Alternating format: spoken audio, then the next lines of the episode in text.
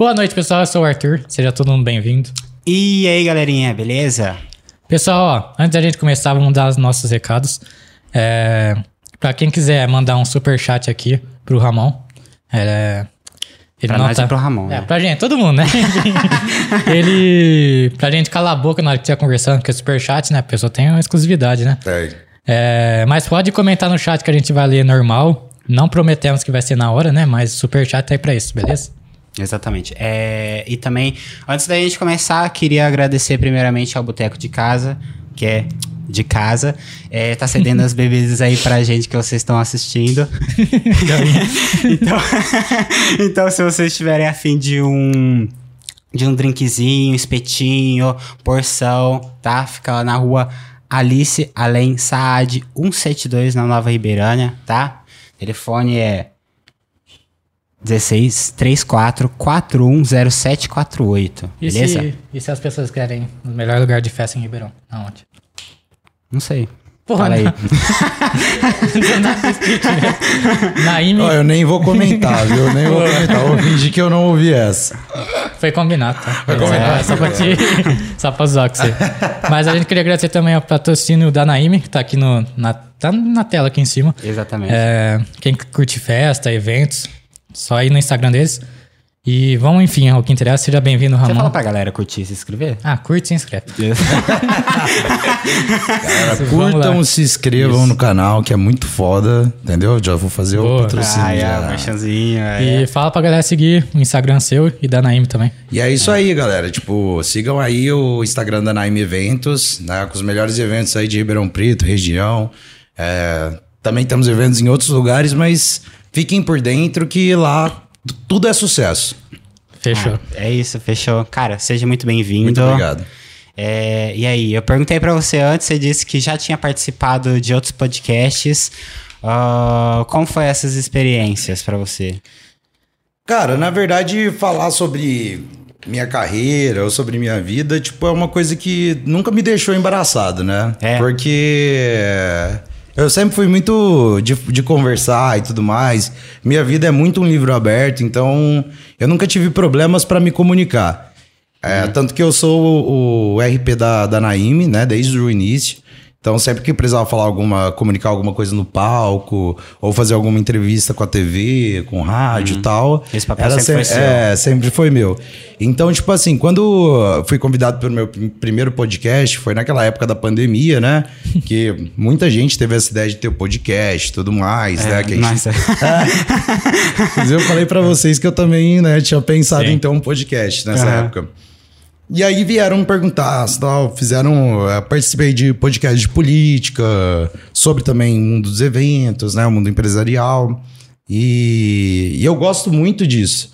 Porque que acontece, cara? Tipo, hoje em dia, muitos jovens, eles não têm a perspectiva sobre o empreendedorismo, né? Então, eu sou um cara que eu nunca fui o melhor aluno da classe. Sempre, na verdade, foi a turma do fundão, Aham. né? Então todo mundo sempre imagina assim, ah, pô, esse cara não. Esse moleque não vai ser nada. Ou tipo assim, ó, alguma coisa de errado ele vai fazer no futuro. Principalmente lá atrás, a galera não imaginava que você, tipo, seria o perfil de uma pessoa que estaria Não. empreendedorismo. Não, de forma nenhuma. De forma nenhuma. Na verdade, talvez os professores desconfiassem. É? Né? Sim, porque, tipo assim, o mundo acadêmico ele é muito diferente do mundo, do mundo Real. empresarial. Né? Aham. Então, tipo assim, quando você vê uma pessoa que ela tem uma certa liderança, né? Tipo assim, faz as bagunças, organiza as bagunças e tal. Organiza as É, bagunças. tipo, o professor já fala assim: esse moleque não tem potencial pra estudar, mas pra alguma coisa tem ali. Você vai Ah, ganhar só 10. É, Você não precisa nem exatamente. fazer a prova, só limpa aqui. A diretora não, a diretora já achava que eu não ia ser porra nenhuma na vida. Porque, nossa, tenho incontáveis é, suspensões e. e, e- Já foi expulso já? Cara, não, não. Eu sempre fui muito político. Por incrível que pareça, eu venci, eu, eu venci a época da escola exatamente com política. Desde a minha quinta série, cara, eu pego recuperação em três matérias. É sempre nóis. foi. É o, é o prático, né? Tamo junto. Era sempre três matérias, sempre as matérias de, de exatas. Eu sempre pegava a recuperação. E assim, em duas delas eu não passava na recuperação final. Aí, Ah. E aí, eu, tipo assim, eu ia lá, desenrolava com o professor, com a professora, né? Falava assim, ô, professor. Quase te colocava no é- conselho, né? Você é tão gente... Não, colocava. Todas as vezes foi pro conselho. Mas é tão gente boa e tal. E os caras, tipo, tinham pena de me bombar, né? Até uma hora que foi inevitável. Foi melhor, tá ligado? Vai ser melhor pra você, pô. É, não, e o pior é que foi isso mesmo. Né, a- nessa época que eu repeti de ano, eu repeti o primeiro colegial, né?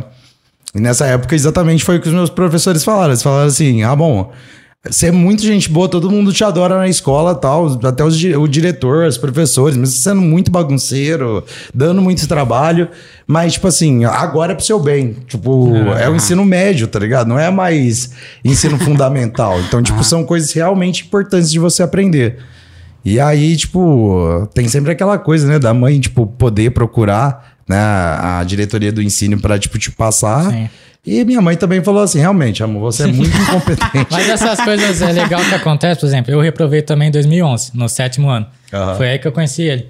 Então, por isso você falou, falei, tem coisas boas que acontecem, né? Mesmo reprovando, né? Exatamente, exatamente. Ah, que fofo, a coisa boa sou eu. É, Ele me conheceu, eu tava estudando que nem maluco em 2012 pra, tipo... Não, foi em 2011 mesmo, né? Ah. Ah, é verdade, essa história é engraçada. Ele me viu estudando em 2011 pra passar de ano. Ele, falou, ele depois ele foi embora, ele nunca mais me viu. Ele falou, pô, será que aquele cara passou de ano? Ano que vem já tá na sala de novo. é, não passou. Mas aí assim. depois você reprovou, como que foi a experiência? Cara, tipo, eu acho que foi um turning point na minha vida, saca? Porque... Ah, então eles estavam certos. Estavam, estavam, com certeza.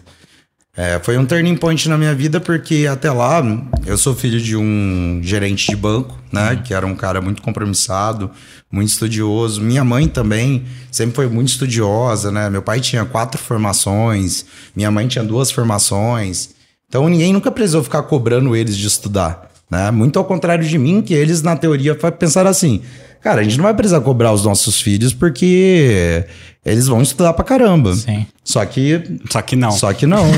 né? A gente veio de uma família, tipo, é, relativamente bem financeiramente, né? Tínhamos conceitos muito bem aplicados, não tínhamos nenhum problema em casa, que eu digo na parte social, tal. Minha mãe é, brigava muito com meu pai, tal, tal, tal. Não, tipo assim, sempre foi uma família muito estável. Então, naturalmente, eles pensavam assim, cara, a gente não precisa se preocupar, eles vão estudar. Uhum. Só É, a gente fez tudo certo, eles vão fazer também, né? Exato, exatamente. E aí foi nessa, nesse momento que eu repeti de ano que eu cheguei pra minha mãe e falei assim, cara, tipo, eu posso ter muitos ganhos na minha vida, mas nessa parte de estudar, você tá perdendo seu dinheiro. Você tá, tipo, investindo um dinheiro numa coisa que. Cara, que eu, não, eu realmente nesse mundo acadêmico eu não, não me dou bem. né? Eu tinha déficit de atenção, né? Eu era um problema dentro da classe de ficar bagunçando e tudo mais. E foi aí que iniciou, na verdade, essa ideia do- da produção de eventos, né? Mesmo sem eu saber. né? Quando eu fui pra. É, eu, eu dei a dica pra minha mãe e falei assim: ó, realmente, eu, se fosse você, me colocava numa escola pública, porque é o- é- são, são métricas que eu entendo como. é, entre aspas, tipo assim, uma necessidade pra evolução, né? Aquela coisa assim, pô, se eu fosse um cara muito estudioso, tivesse só dando problema, tipo, de ser bagunceiro e tal, mas não, eu não era estudioso, eu não gostava de estudar. E aí eu fui pro Fernandes Palma. Na minha escola, o que aconteceu? Eu nunca tive dificuldade de conversar e nem de fazer amizade. Cara, um momento. Acho engraçado que Eu também fui. Fernandes Palma. nós três aqui na mesa saímos de escola particular pra ir pro Fernandes Palma. É, pois é. Eu fui, eu fui no primeiro, eu fui no primeiro ano do Fernandes colegial. Palma sempre adotando aí os. Sempre adotando. E na sua época, imagino que, era- estudiosos. que era pior a escola, porque era, devia ser maior várzea, ou não?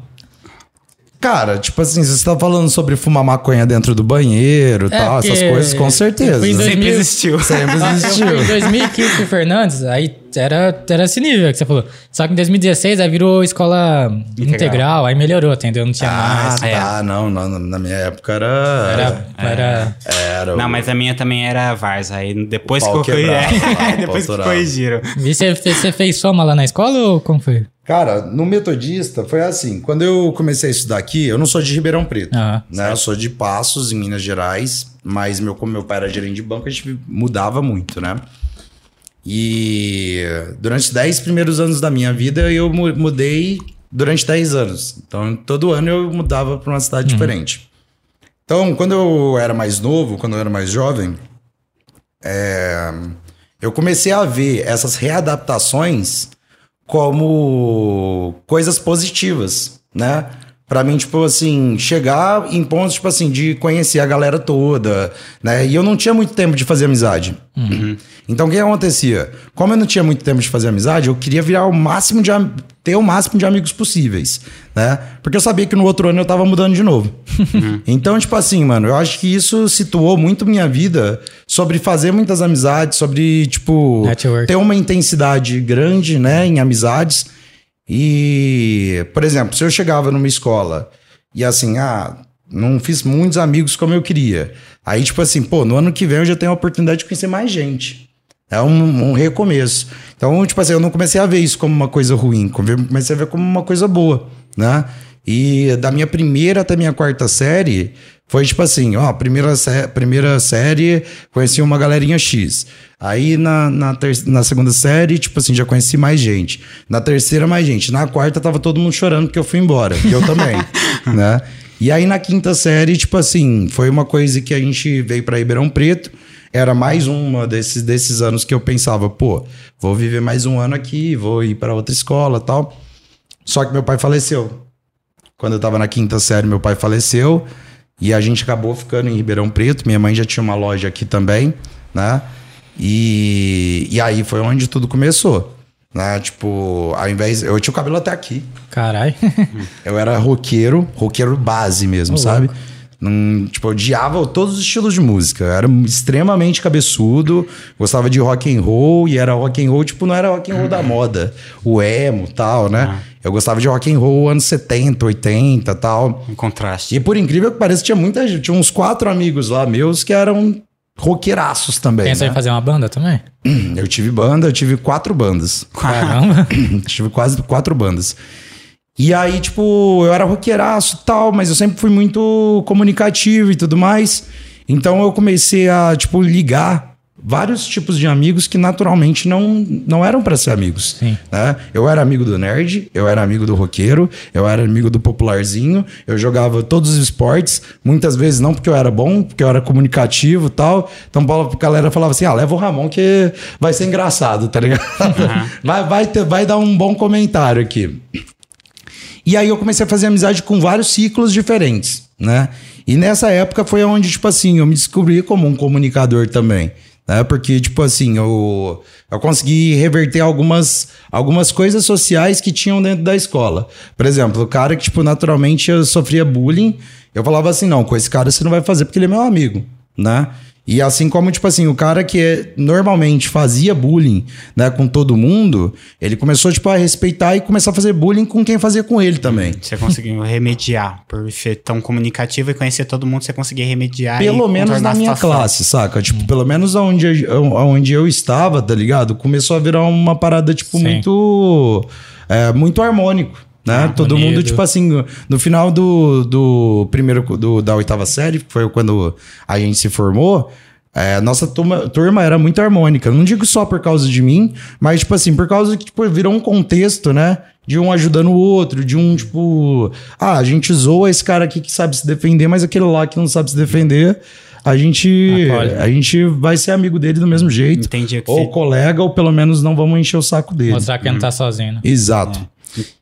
Entendi que você falou, então, com, por exemplo, o professor via a, a liderança. Era basicamente aí que você conseguia, tipo assim, ter o, ah, o apoio de todo, todas as panelinhas ali da, da sala, da escola. Cara, inclusive dos professores, que foi onde, tipo assim, eu descobri que eu era um ser político também. Né? Você foi representante de sala, essas coisas? Não, Já, lógico. Claro. não Sempre que alguém perguntava quem quer ser, eu levantava a mão, tá ligado? e já aí o professor ganhava- falava, puta que pariu, é o pior da classe que é ser representante. Você já ganhava já na hora que você levantou a mão, já tá E eu ganhava ainda, tá ligado? Tipo assim, aí ele falava assim, não, não é possível. Tanto que eu fui o orador da minha oitava série. Foi eu que falei mesmo. Você era, você era um péssimo aluno, né? Os, os professores não têm de certeza se ia te passar e você sendo orador. É, exato. Eles pensando, Você já assistiu aquele filme lá do. vamos ter que passar esse cara porque ele escolheram ele como orador. Você já assistiu o filme lá do Wiz Khalifa com o Snoop Dogg? É, que eles, que eles fumam maconha na escola pra caralho e tal. Todo mundo gosta deles. Aí eles viram orador da turma. Já, mano, já. Muito bom, inclusive. Isso vai, velho. Eu adoro filme, né, velho? Mas Tipo, é, é engraçado esse contraste, né? Por exemplo, você, por, por mais era bagunceiro e tal, essa liderança, os professores, às vezes, eles, tipo, acostumavam, né, tal, e via esse potencial em você, né? Cara, eu posso dizer que, tipo assim, foi um dos motivos de eu passar de anos durante tantos anos sem merecer. Sim. Né? Hoje, por exemplo, provavelmente eu ia ter que sentar a bunda na cadeira e estudar pra caramba, porque o sis- sistema de ensino mudou muito, né? Principalmente nas escolas particulares. Então, tipo assim, naquela época eu tinha uma, vamos falar assim, né? Uma regalia um pouco maior por causa disso. Porque não tinha, tipo, também tanta internet, tal, tal, tal, né? Então, tipo, eu passava mais batida. Mas ainda, tipo assim, não, não, não- por exemplo, né? É, e aí foi onde também é, eu, com nove anos, eu comecei a gostar de rock e tudo mais, né? E aí, quando a gente tava na sétima série, eu não esqueço que eu tinha um professor que era o Noronha, né? Inclusive é o pai do Léo Cavalcante, que é um parceiro meu de hoje em dia, que ele ho- hoje tem uma empresa com a gente que faz aftermovie e tudo mais, ele pilota do drone.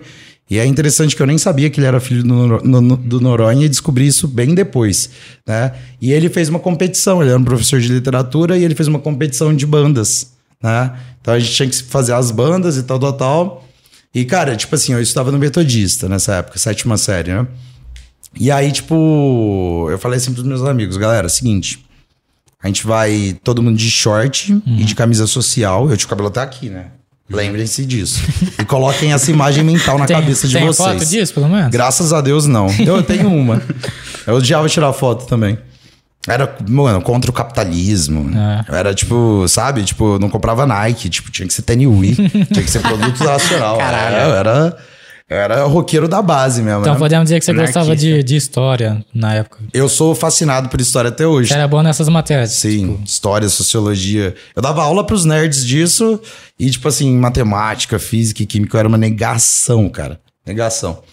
E aí, tipo, eu falei assim pra galera, ó, gente, vamos usar short e camisa social. ah, Fechou? E todo mundo de boné e tal, né? E, tipo, nossa banda era só do fundão, tá ligado? E aí, quando a gente foi subir em cima do palco, né? Não tinha falado nem pros meus parceiros, né? Que eu ia fazer isso. A gente estava numa escola evangélica, né? O metodista é uma escola evangélica. Eu fui de calça, todo mundo de short, eu de calça. Eu era um dos vocalistas. Eu literalmente tirei a minha calça antes de entrar. e eu tava com uma samba canção do Cruzeiro, que dava aqui na minha perna, tipo assim, pra cima da coxa. Minha diretora, ela já chegou, porque ela já sabia que ia ter merda. Alguma coisa eu ia fazer. E aí ela chegou e falou assim, Ramon. Eu falei assim, dá licença, Irene, deixa eu subir no palco. Subi. Pensando, eu vou descer daqui expulso, tá ligado? E, mano, a gente ganhou a competição. Tá ligado? A gente ganhou a competição. Mano, a cadeira baixa de novo. É, então, pois é. Ela, ela tá me enganando.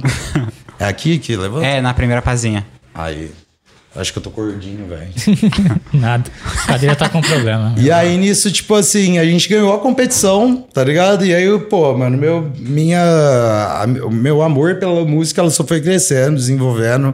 Eu queria, tipo, aprender mais. Foi aí onde eu aprendi a tocar guitarra, a tocar baixo, a tocar bateria. Aprendi a cantar, né? Tipo assim, de uma maneira mais profissional, vamos falar. E desde então eu me tornei músico e, e tive as quatro bandas que a gente teve, né? Que foi uma banda de rock psicodélico, uma dos, de hard rock dos anos 70, uma de, de rock progressivo. Então, tipo assim, foi aí que eu descobri o meu amor pela música, não só por ouvir, mas.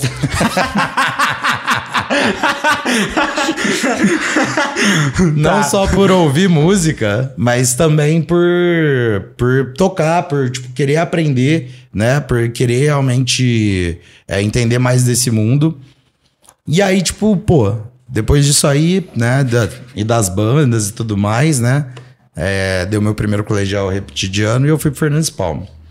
No Fernandes Palma, buraco começou a ficar mais embaixo, que a gente começa a ficar aquele jovem adulto, né? E aí, no, quando você é jovem adulto, você já quer beber, quer mostrar pros amiguinhos que você tá fumando e tal, entendeu? E aí, tipo. E também começa, né, a ser mais. Aí eu tinha cortado o cabelo também, né? Eu nunca fui feio, mas, tipo assim, também nunca fui bonito. Sempre foi aquele nota 6. Mas com o cabelo até a bunda, meu amigo, todo mundo é feio.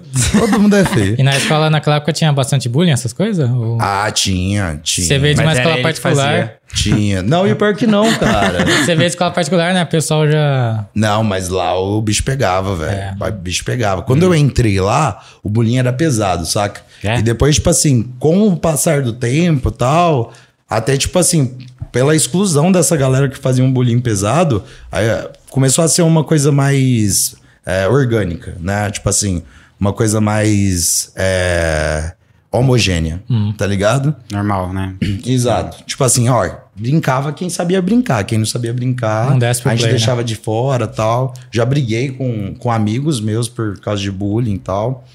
Porque, tipo assim, na minha visão sempre era uma coisa muito séria isso, tá ligado? Tipo assim, eu queria que todo mundo tivesse na mesma vibe que a gente, sabe? Sim. Você E, gostava tipo de assim, unir as pessoas. Eu gostava, mano. Sempre foi uma coisa que eu gostei de fazer, sabe? Tanto que as pessoas que me conhecem, elas veem que, tipo, eu tá, trato todo mundo igual e tudo mais, né? Pode ser que tenha um ou outro que, tipo, fala assim: ah, esse cara não é possível que ele trata todo mundo igual, que ele é, é colega de todo mundo, ele deve ser falso. E não, mano. Na verdade, tipo assim, eu acho que todo mundo tem, tipo assim, o seu, o seu jeito de ser e ele deve ser respeitado. Eu posso não gostar do, do seu jeito de ser, mas eu vou respeitar você, pelo menos, é, é, vou dar a voz pra você. Eu não vou ficar te tirando, tá ligado? Não vou é, tirar o seu lugar de fala, tá ligado? Eu, eu gosto, eu gosto muito de ouvir as pessoas, eu gosto muito de, de ter essa interação. Porque eu sei que as pessoas, todo mundo que é muito diferente, mano, ela pode muito, agregar muito pra gente, exatamente porque a gente não é igual. Porque a gente tem qualidades e defeitos diferentes, né? E aí, bom, chegou no primeiro colegial, né, mano? Eu já era da virada nessa época. Bebia, sei lá o quê e tal. E aí, tipo, começou aquela, aquela época que a gente, né, quer ficar com as meninas, né? Quer, tipo, é, se entrosar com mais pessoas ainda e tudo mais. E no primeiro colegial, na verdade, no meu segundo primeiro colegial, né? Porque o primeiro eu tinha repetido. eu já cheguei, minha casa sempre, tipo assim, foi uma casa, uma casa que tem uma área de lazer muito boa. E aí eu falava assim, cara, vamos fazer uma festa lá em casa. Meu pai tinha falecido, né? Quando eu tava na quinta série. E aí eu chamava meus amigos falava assim, ó, gente, seguinte, eu tenho os acessos pra bebida alcoólica aqui, entendeu? Vamos fazer um evento open bar e trazer a, a, a molecada da escola. Aí, tipo assim, pô, uma coisa que hoje em dia, tipo assim, não me orgulho muito, mas foi essencial pra construção do meu caráter também, né? É o Projeto X. É o Projeto X. E aí, tipo assim, mano, a primeira festinha que deu já deu 100 pessoas. Caramba. E minha mãe, ela morava fora e tudo mais. Ela tinha fábrica, né, em Franca e tal. E aí nessa festinha, tipo, eu tirei uma grana muito boa, né? E aí começou a ser corriqueiro. De finais de semana, a gente sempre fazia as festinhas lá em casa e tudo mais. E como nessa época não tinha WhatsApp, não tinha Facebook, eh, tinha SMS e Orkut. Messenger. É.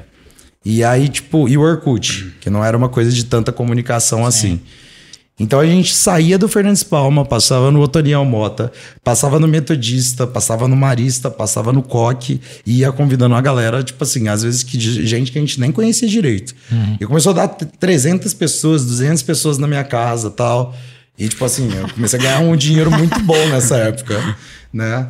E nessa época também, tipo, quando eu fiz 16 anos, eu descobri muito a minha veia do empreendedorismo, né? Eu abri uma agência de modelos quando eu tinha 16 anos. E aí eu comecei a agenciar as minhas amigas que eu via que tinha mais potencial, amigas que já faziam trabalhos fotográficos e tudo mais, e vender tipo assim para Fenasucro, para Grishow, né? Foi aí onde Caralho, mas tipo assim, de onde veio? Que toque é esse, tá ligado? Ah, vou, vou fazer uma agência de modelo. Do nada. Cara, minha mãe, ela trabalha com moda. Né? Minha mãe é da estilista. E eu sempre gostei muito também desse, desse mundo, tipo, empreendedor. Quando eu comecei a trabalhar, meu primeiro trabalho foi com a minha mãe, Ah. né? Eu tinha 10 anos, fazia nota fiscal para ela. Então, tipo assim, eu sempre acostumei, tipo, a agradar as clientes dela. Falar, nossa, tá tão bonita hoje. Olha, essa cor combina com seus olhos. E um menininho de 10 anos, tá ligado? Tipo assim, é aquela velha história. Ah, esse menininho não mente, né? Criança não mente. Sim. Mas eu era bem política, entendeu? eu também pensava. já é, Na, É, na viu? escola eu odiava os professores. Nossa, É, sabe, professora, sabe, tá... aquele, sabe aquele bagulho, tipo, esse quando crescer vai fazer estrago, tá ligado? é tipo isso. E eu, eu comerciante, na verdade. Mas sua mãe sabia. Ou ela achava que você tava elogiando mesmo. Não, minha mãe sabia. Minha mãe falava. Ah, Que minha mãe planejava, tá Não, ligado? a gente sai de lá e fala assim, nossa, moça, tem vergonha na cara, né, cara? eu falava assim, ô louco, mãe, combinou mesmo a unha dela, tá louco? Mas sempre muito comerciante, sabe? Aham. Muito essa veia do empreendedorismo veio dessa, dessa época. E tendo esse acesso, tipo assim, ao mundo da moda, né? Eu conheci outras pessoas, né? O César da CRC, é, que na época era amigo da minha mãe, né? Outras pessoas que também chegaram pra mim e falaram assim, cara, você tem essa veia de vendas e tudo mais, por que a gente não faz uma agência de modelos, né? E eu falava assim, cara, realmente, minha mãe ela já tem esse acesso, né? As roupas. Minha mãe ela tinha vestido a Miss Brasil na época, Caramba. né, a Fernanda. E então esse mundo dos modelos, ele tava próximo a mim. Não era uma coisa que eu falei que eu tirei tipo assim do nada e falei assim: "Ah, vou abrir uma agência de modelos". Não, tipo, era uma coisa que tinha com- um contexto por trás, né? E dos meus 16 aos meus 18 anos eu ganhei bastante dinheiro com isso. É, tipo assim, também perdi, né? Porque você tem que investir. E ganhei muito dinheiro com as festas. Dos meus 16 aos meus 18. Só que, tipo assim, é aquele dinheiro que eu desperdiçava tudo, né? O que, que você vai fazer com dinheiro quando você tem 16 anos? Uhum, torrar, né? É, torrar, cara. Tipo assim, era McDonald's, comida japonesa. Chamava Pagava pra, pra, sair, todo mundo, tinha exatamente. amigo, não sei o quê. Não, hoje vamos fazer uma festa lá em casa, vamos lá, torar o pau, né? E aí, tipo, e eu nunca pensei que eu era produtor de eventos. Nessa época eu achava assim, eu sou um bagunceiro mor. Porque eu geralmente ficava muito doido, tá ligado? Eu era o menorzinho e ficava doidão também. Então, tipo assim, pra mim conseguir. é, e eu nunca fui bom com contabilidade, saca? De dinheiro e tal. E aí, pra mim conseguir, tipo assim, ter. é, juntar o dinheiro sem precisar, sem ter furo de caixa, esse tipo de coisa, eu pegava uma garrafa PET. aí eu passava fita isolante preta em volta, fechava a tampa com super bonder, pegava uma faca, colocava no fogão e furava a, Então, pon- é. a ponta da, da, da, da garrafa. Falava, galera, 20 reais, 20 reais, 20 reais. O cara trazia 50 e falava assim, irmão, próxima você entra de graça. E entrava? Ou entrava, só que tinha que jogar o cinquentão, né? E tinha, eu tinha que lembrar também do Né, então, cara. isso devia ser difícil, né? Mas tinha um amigo meu que ele era nerdão e tal, tipo assim, ele me acompanhava, tipo, lembrando das caras e ah, tal. tá. Ah, sim. E aí, tipo, ele lembrava, ele marcava assim um caderninho. E aí, tipo assim, mano, eu ia guardando as garrafas PET, né, com uns 20 reais, né, no meu armário. E aí. Mano, cu na mão, tá ligado? Eu guardar o dinheiro desse jeito, tá ligado? E, Era, tipo, cara. e dava dinheiro pra caralho, né? Numa Era- festa só. Ela era literalmente passando boné, cara. Literalmente passando boné. E aí, tipo, quando eu tinha 17 anos tal, eu namorei uma menina que ela chamava Malu, né? Inclusive, tipo assim, uma menina muito é, estudiosa tal, muito o oposto de mim. Então, no terceiro colegial, foi o único ano da minha vida que eu não, não fiquei de nenhuma recuperação. Porque a Malu sentava perto de mim e, e, tipo assim, não, vamos estudar, tal, tal, tal. E eu não achei, que você peguei- ia, achei que você ia falar, aí eu copiava, tá ligado? não, não, e realmente nessa época, tipo assim, eu, eu era uma esponja, eu aprendia muita coisa ruim, mas também aprendia muita coisa boa. E quando você namora, né, velho, tipo assim, você tem uma vida meio que, que junto com a pessoa, mesmo que você é novinho, Sim. mas tipo assim, você sai pros lugares com a pessoa e tal, então você começa a, a pegar certas coisas por osmose, né? E aí, tipo assim, ah, tava na casa dela, falei assim, não, vamos estudar porque amanhã tem prova, coisa que eu não faria se eu tivesse só com os meus amigos, Aham. né? Date, vamos estudar. Ah, não, e seus amigos falaram, caralho, mano. Ela realmente mudou ele, tá ligado? E aí, nessa época, eu não, te, eu não fiquei de nenhuma recuperação. E, tipo, foi o momento que eu passei numa faculdade pública, né? Que foi a FATEC. Eu, ninguém da minha família nunca tinha passado em uma faculdade pública.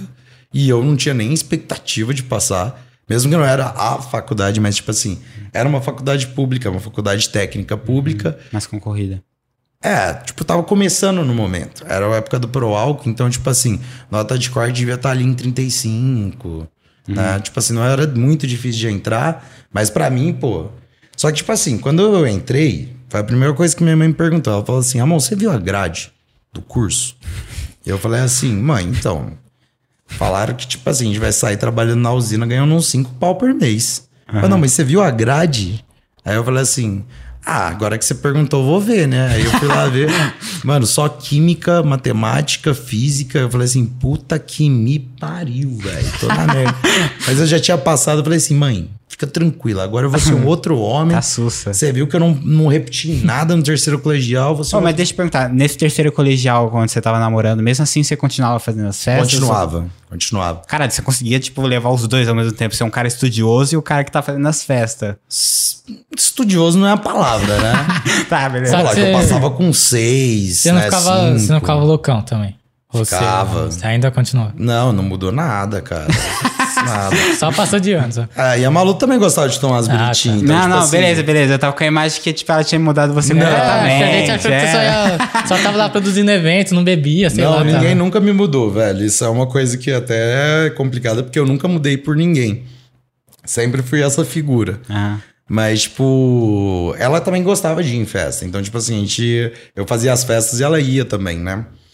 E. eh, Bom, passei na faculdade falei assim, cara, momento da minha vida, eu vou estudar, vou ser outra pessoa tal. E é um ledo engano, né? Tipo, passarinho nunca vai ser um morcego. Aham. E vice-versa. E aí, quando eu cheguei lá, velho, tipo assim, primeiro ano, primeiro semestre e tal, né? Passei de umas coisinhas que eu pensei que eu não ia passar, química orgânica, sei lá o que e tal. Mas já peguei umas duas DP ali. Só que era pública, então, tipo assim, marcha, né? O ano que, semestre que vem, vamos, vamos com tudo. E aí, tipo assim, mano, foi a época que a gente participou da fundação da, da Atlética, né? Da, da FATEC. E a gente começou a fazer festa. Óbvio, né? Sempre teve ligado comigo essa parada da festa, mesmo eu não sabendo que eu, que eu ia ser produtor de eventos, né, no futuro. Aí a gente fazia muita festa, sei lá o quê, bagunça, loucuragem, sei lá o quê. Faculdade é muito pior do que quando você, quando você é novinho, você toma, tipo, três corotinhos de sabor, você acha que você já tá doidão, né? Quando você tá na faculdade, o buraco é sempre mais embaixo. E aí, tipo assim, nisso, cara, tipo, bom, fiz três anos lá, não virou nada, né? Acabei chegando pra minha mãe também, porque na época eu voltei a ser sustentado, né? Sim. Da- quando eu tinha 16 ou 18 anos, eu mal pedi dinheiro pra minha mãe.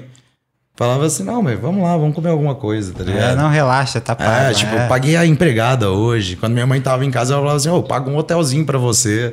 Aí quando eu fui pra faculdade, eu voltei a ser sustentado pela minha mãe, né? Que era dos meus 18 até os meus 21 anos. E aí eu liguei pra ela de novo, né? Nessa, a Malu tinha terminado comigo, óbvio. óbvio. Porque, tipo assim, nem tinha como, né? A gente ficar junto, porque eram vidas muito diferentes. Ela tava prestando medicina, eu tava, tipo, né, na, Tentando sobreviver na tentando faculdade. sobreviver. E aí, tipo assim, mano, eu liguei pra minha mãe e falei assim, mãe, não vai virar nada. Eu vou jubilar nessa faculdade. Você tinha razão, me desculpa. E vou embora daqui, né? E ela falou assim, Ramon, tipo... E minha mãe, ela é a minha maior incentivadora, velho. Isso é uma coisa que eu, inclusive, tipo assim, dou de dicas pra todas as mães é, da molecada aí que tem é, déficit de atenção, a molecada que, tipo assim, que é meio bagunceirona e tal. Que geralmente a mãe teria, tipo, deixaria, né? Tipo assim, Exato. Que, tipo assim, que às vezes não deixaria, mas às vezes, tipo assim, acha que essa criança tá hiper errada. Não, mano. Incentiva ele a fazer coisas é, pra ocupar a mente. Tipo assim, há muito esporte, música. Tudo que eu, tudo que eu, tipo assim, eu tinha É a de energia, minha mãe, ela me preenchia com isso, tá ligado? Mas isso aí é legal, porque tem estudos que mostram se a pessoa tá abiscando o bebê, sei lá, a criança tá abiscando a parede, deixa abiscar. Porque, tipo assim, você tá. Se proibir, você tá inibindo a pessoa de ter um dom artístico, tá ligado? Exatamente, mano. Então, tipo assim, mano, eu agradeço a dona Cláudia aí. Hoje eu sou o que eu sou, com certeza, por causa dela. Ela sempre foi minha maior incentivadora. Quando eu falei, mãe, eu quero fazer música, eu quero vou ser músico, eu vou ser um roqueiro famoso, tal. E ela falou assim, cara, então vai. Ah, tipo assim, aprendi a tocar guitarra, né, e a cantar com aulas, né? Agora, baixo e bateria eu aprendi sozinho. Eu aprendi a falar inglês sozinho também. Caramba. É uma das outras coisas que, que aconteceu. Porque eu falo muito, então, tipo assim, eu acho que. e na época, como eu não. É, como não Mas tinha. você não teria que escutar muito pra aprender também? Mas, mano, sabe o que acontecia, velho? Na época, eu era nerdola, né, de, de videogame. E eu nunca fui nerd, eu fui um geek. Eu, eu sempre fui geek a vida inteira, tá ligado? Aham. Aquele nerd que não é nerd. Acho que é o nosso apresentador. Aquele nerd que não, que não estuda, então Sei. era eu. Eu adorava, tipo assim, filme, Star Wars, tá ligado? Eu adorava, Sim. tipo assim, anime e tal. Eu adorava ler também. Eu adorava, tipo assim, cultura. Então você se identificou com os. Eu adorei. Adorei. Depois de um tempo eu parei de gostar de anime, você acredita? Sério? Depois de um tempo eu parei de gostar de anime at all, assim. Mas, tipo, na época que tinha é, Dragon Ball Z, Pokémon, Digimon e tal, eu adorava. Ô, Nessa- Dedo, desliga a live aí. Fazendo Sakura Card Captors e tal. Então, tipo assim, era uma época que eu adorava. O meu irmão, ele ama até hoje. Ele é fascinado. Meu irmão é escritor, né? E ele escreve fantasia. Tem Da um hora. livro publicado e tal. Que é muito legal, inclusive, depois eu vou dar uma- um exemplar pra vocês. Não, beleza. E se vocês quiserem convidar ele, é muito legal também, porque é um. Tá A super gente é, nunca aí tivemos um também. escritor aqui. O bicho tem papo pra, pra três dias. Só Tá não bom. pergunta de política pra ele, que senão o bagulho vai. Ah, tá convidado. E aí, tipo. Eu também divago, viu? Agora eu esqueci onde eu tava. Mas eu vou lembrar. Você falou que você curtia anime e tal. É, não, e aí, tipo, é, do bagulho Ah, do, do inglês, tá ligado? E aí, nessa época, mano, tipo assim, a gente jogava PlayStation 1 e a gente adorava RPG, tá ligado? As histórias. Então, tipo assim, meu jogo favorito era Resident Evil. E, tipo assim, a gente não tinha Google pra entender qual que era aquelas paradas que tava, tipo assim, Red Rock, tá ligado? Tipo, Eye of the Tiger. Tipo, você via algumas coisas e você tinha que fazer literalmente assimilações. Ah, pegar né? contexto. É, e- e nessas assimilações tal, e nas aulinhas de inglês que eu tinha na escola, eu comecei a desenvolver muito rápido essa parte, tipo assim, de aprender por assimilação as coisas. Então eu devo muito ao videogame, né, que me ajudou muito a fazer essas assimilações e ao rock and roll, porque tipo, tudo que eu que eu lia, tipo assim, era tipo é, todas as músicas que eu gostava era de, de rock. Então, tipo, começou a ter aqueles, aqueles sites de letras.com e tal. Então, eu comecei a, ler, tipo, a acompanhar, né? Tipo assim, comecei a cantar também. Nessa época já tinha Google. Graças a Deus. Porque daí foi onde eu aprimorei minha pronúncia, né? Antes eu entendia bastante das coisas que eu tava lendo, não sabia falar muito bem. E aí, tipo, a época que eu comecei a cantar, que eu, eu era vocalista da banda, eu tinha que pegar a letra, e eu pegava a letra em português pra mim entender, e eu ficava ouvindo várias vezes a mesma música pra tentar copiar a pronúncia, né? Do que eu tava lendo ali. Então, tipo, eu devo tudo, né, dessa parte do, do, da- do inglês ao, ao rock and roll e ao videogame. Mas eu tenho essa parada também de aprender bastante coisa, de ser uma esponja, né? Pra coisas boas e pra coisas ruins também. e aí, tipo, pô, saí da faculdade, né? Cheguei em Ribeirão Preto e tal. hum, Cara, tipo assim, eu tinha terminado um namoro de quatro anos, né? Era um moleque ainda, tinha a vida inteira pela frente. Mas você você acha que, tipo assim, que o mundo acabou, né? Que, tipo, porra, não, vou arrumar mais nada da vida. Você, mas você não tinha, tipo, a ideia, você não chegou a, a ter essa, essa assimilação de, pô, eu tô ganhando dinheiro com festa é, com 16 anos, tô ganhando dinheiro com festa na faculdade, tipo assim, deixa eu tentar fazer isso? Não. Não, em nenhum momento eu pensei isso. Na época eu pensava que eu era um bagunceiro maior. tipo assim, que eu adoro bagunça, adoro festa e lá o quê. E tipo assim, se não tiver, eu vou fazer. Aham. Entendeu?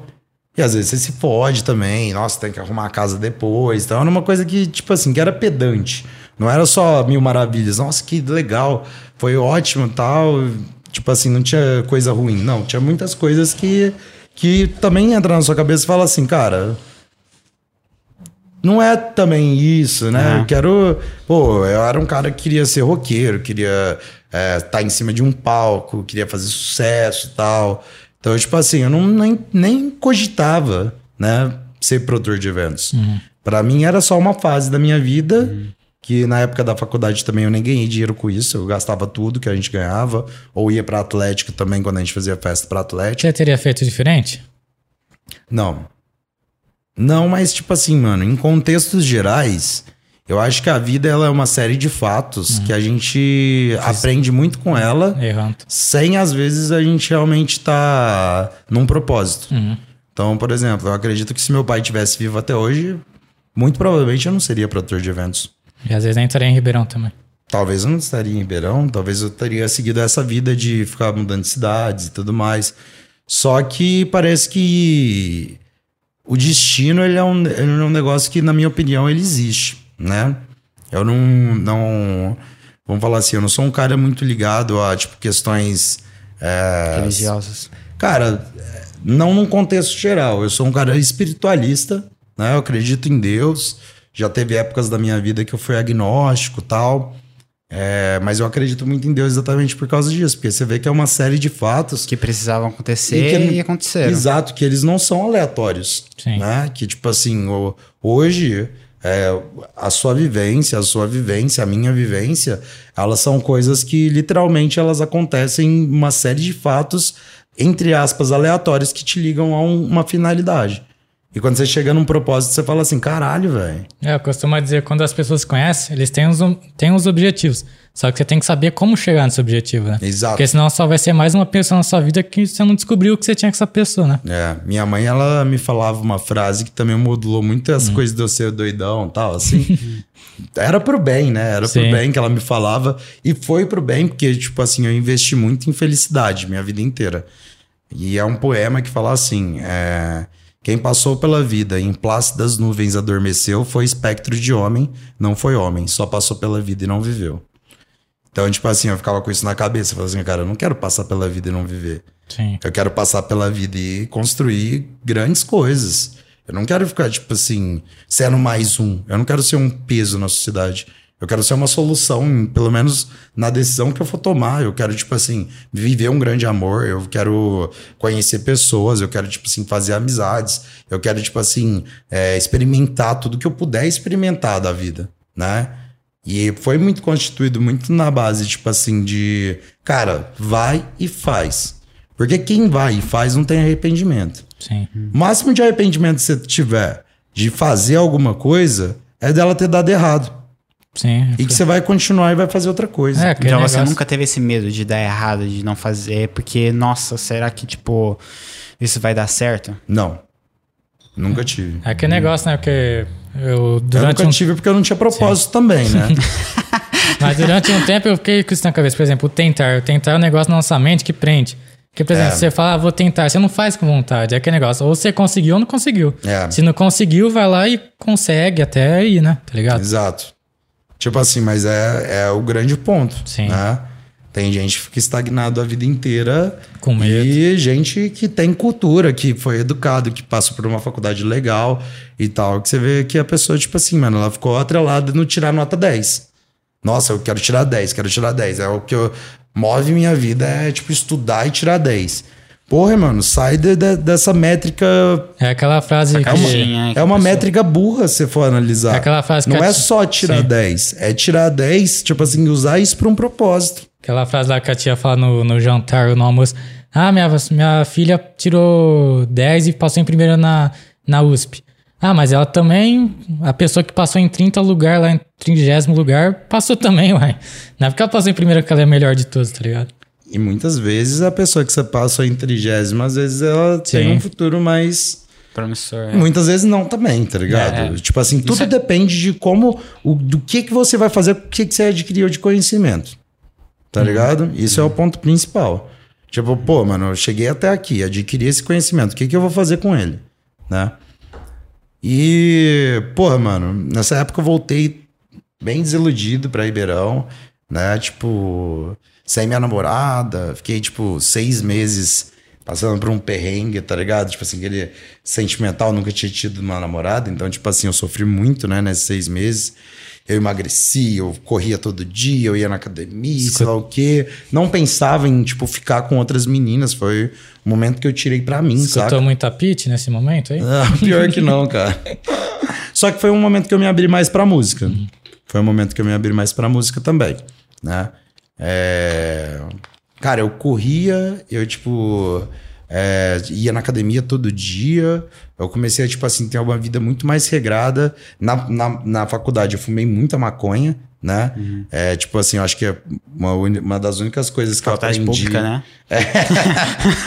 Foi fumar bastante maconha e, tipo assim, mano, nessa época eu parei de fumar maconha. Tipo assim, eu falei assim, cara, pera lá, vamos regrar isso aqui. E aí, tipo, foi exatamente nesse momento que eu comecei a, tipo assim, a me abrir para outras oportunidades. A, a- a- tipo assim, eu já tinha, já, já tinha aprendido a gostar de outros estilos musicais na época da faculdade, de funk, de pagode, sei lá o que, tal, tal, tal, né? Já tava muito mais aberto e tal, mas, tipo, nessa época eu comecei a expandir os meus horizontes, né? Eu vi os amigos que andavam comigo e me faziam mal, Uhum. né? Porque até essa época de você ter uns 21 anos, todo mundo é maravilhoso pra você. Tipo assim, você, você fala assim, cara, se eu perder esse amigo, eu não vou ter mais amigo. Só que nessa época, mano, quando eu fiquei muito inter- interiorizado, eu saí da faculdade, né? Eu tive que tomar várias decisões por mim mesmo. Eu tive que correr com as minhas próprias pernas, vamos falar assim. Eu cheguei num momento que falei assim, cara, tipo, quem, quem realmente tá do meu lado tá me fazendo bem? Quem tá, tipo assim, sugando minha energia positiva? Quem tá me fazendo evoluir? Quem não está? Quem, tipo, tá evoluindo e eu não tô, tá ligado? Eu me afastei de geral. Me afastei de geral, tá ligado? Foi uma época de interiorização muito grande. E aí, quando eu cheguei em Ribeirão, tipo, passei essa fase, eu tava, né, na medida do possível, mais bonito que eu estava antes. eu tava fortinho, tava magrinho e tal, né? Tipo assim. Cabelo cortado, Cabelo cortado, né? Cabelo cortado. Eu fui na oitava série. Primeiro colegial. Não, oitava série. Já, já tinha o cabelinho cortado. e aí, tipo, nessa fase aí eu cheguei e falei assim, cara, agora tem que trabalhar em alguma coisa, né? Uhum. Tem que fazer alguma coisa pra ganhar dinheiro e tal, porque eu nunca gostei de ficar acomodado. Eu detesto depender de qualquer pessoa. Nunca gostei de pedir um real emprestado. Até quando eu tô fudido, na merda, cara. Tipo assim, eu não gosto de pedir emprestado nada. Nada. Eu gosto, tipo assim, de fazer meu dinheiro, tá ligado? E aí eu comecei a vender tecido, velho. Porque minha mãe, tipo, né? Tipo, eu tinha uma loja de tecido e eu era muito amigo de um cara que vendia tecido pra ela. Ele falou assim, cara, você não quer ir começar esse trabalho comigo? E aí eu comecei a vender tecido na região e tal, e até Presidente Prudente, mano. De segunda a sexta-feira eu fazia a rota nas cidades tal, ia vendendo os tecidos, né, nas lojas.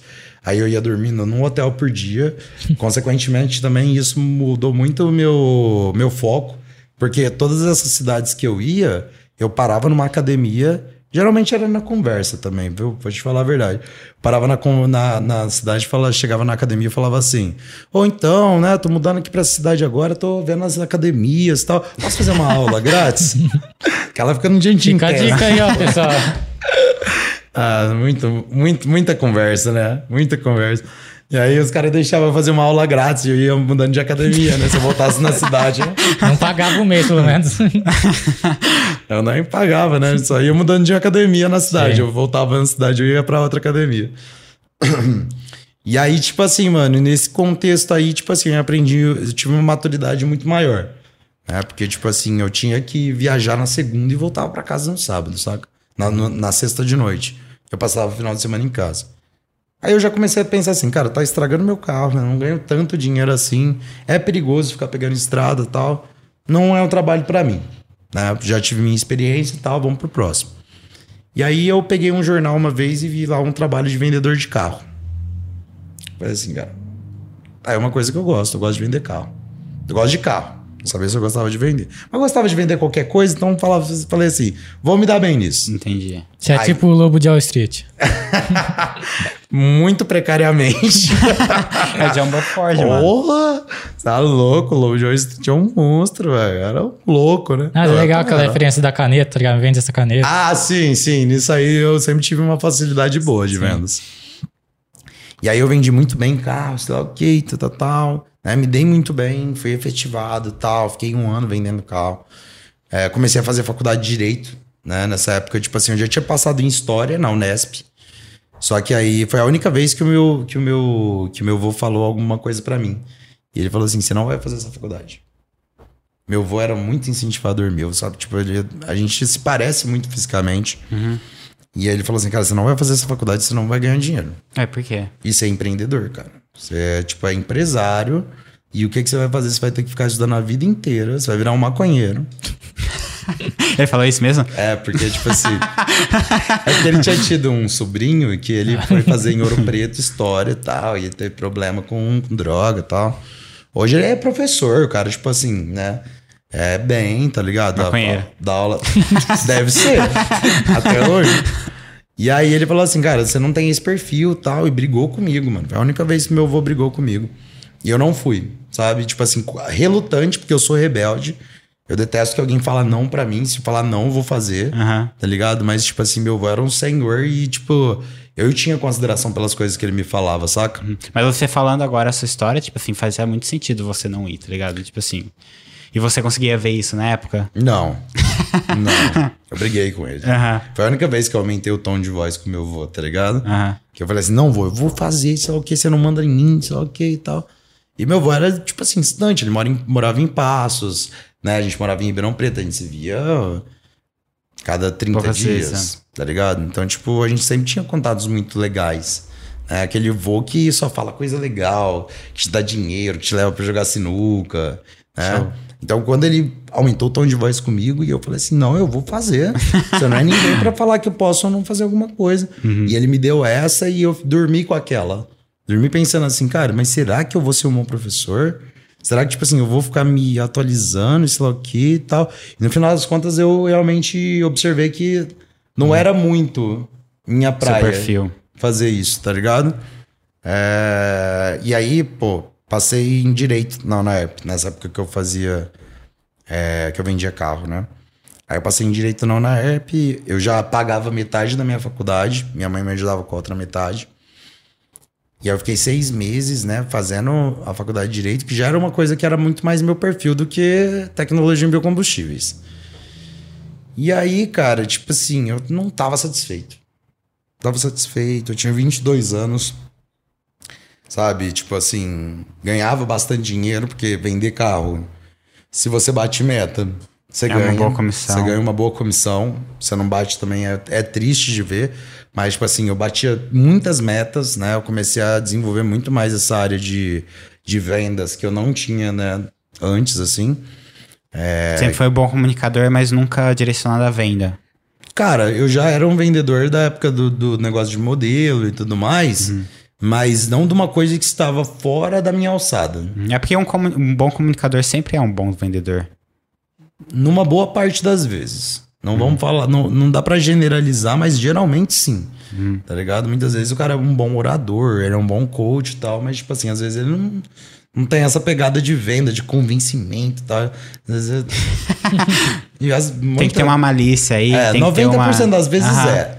Mas, tipo assim, não dá pra generalizar. É, e aí, tipo assim, mas tava longe da minha alçada. Não era uma coisa que, tipo assim, que, pô, é, tem família que vende carro e tal. Tipo assim, não. Era uma coisa que tava distante e eu aprendi a vender uma coisa que não, não era tradicional minha, né? Mas eu não tava satisfeito. Uhum. Eu não tava satisfeito. Eu falava assim, cara, eu queria ser um roqueiro. Eu queria estar em cima do palco, eu queria cantar, sabe? Eu queria estar trabalhando com música. Eu queria, tipo assim, sabe? Estudar isso diariamente é o que eu amo fazer. Mas nessa época que você tinha essa vontade, você meio que tentava levar isso junto? Ou você, tipo assim, só. Nossa, eu queria tanto ter feito naquela época? Você tinha Não, alguma eu- banda? Você, tipo assim, você tocava no seu tempo livre? Não, nessa época eu fiquei frustrado com a música. Nessa época, tipo assim, eu parei de tocar, né? Fiquei um tempo. A gente pode dar um pause e depois eu volto do, do mesmo lugar? Claro, claro. Pode. Vamos aproveitar para ler o chat? Vamos, Tem um vamos. pessoal aqui, ó. Felipe mandou, boa Ramonzeira. E aí, Felipe? Faz joinha. Ó, pessoal, deixa o like, se inscreva no canal. É, sigam o Ramon também. Tá tudo na descrição. É, beleza? FMT-VRP. Ramon, te amo. Também te amo, mas eu não sei. FMT, te amo. O que, que é FMT? É FMT-VRP. Se identifica Também aí. te amo, galera.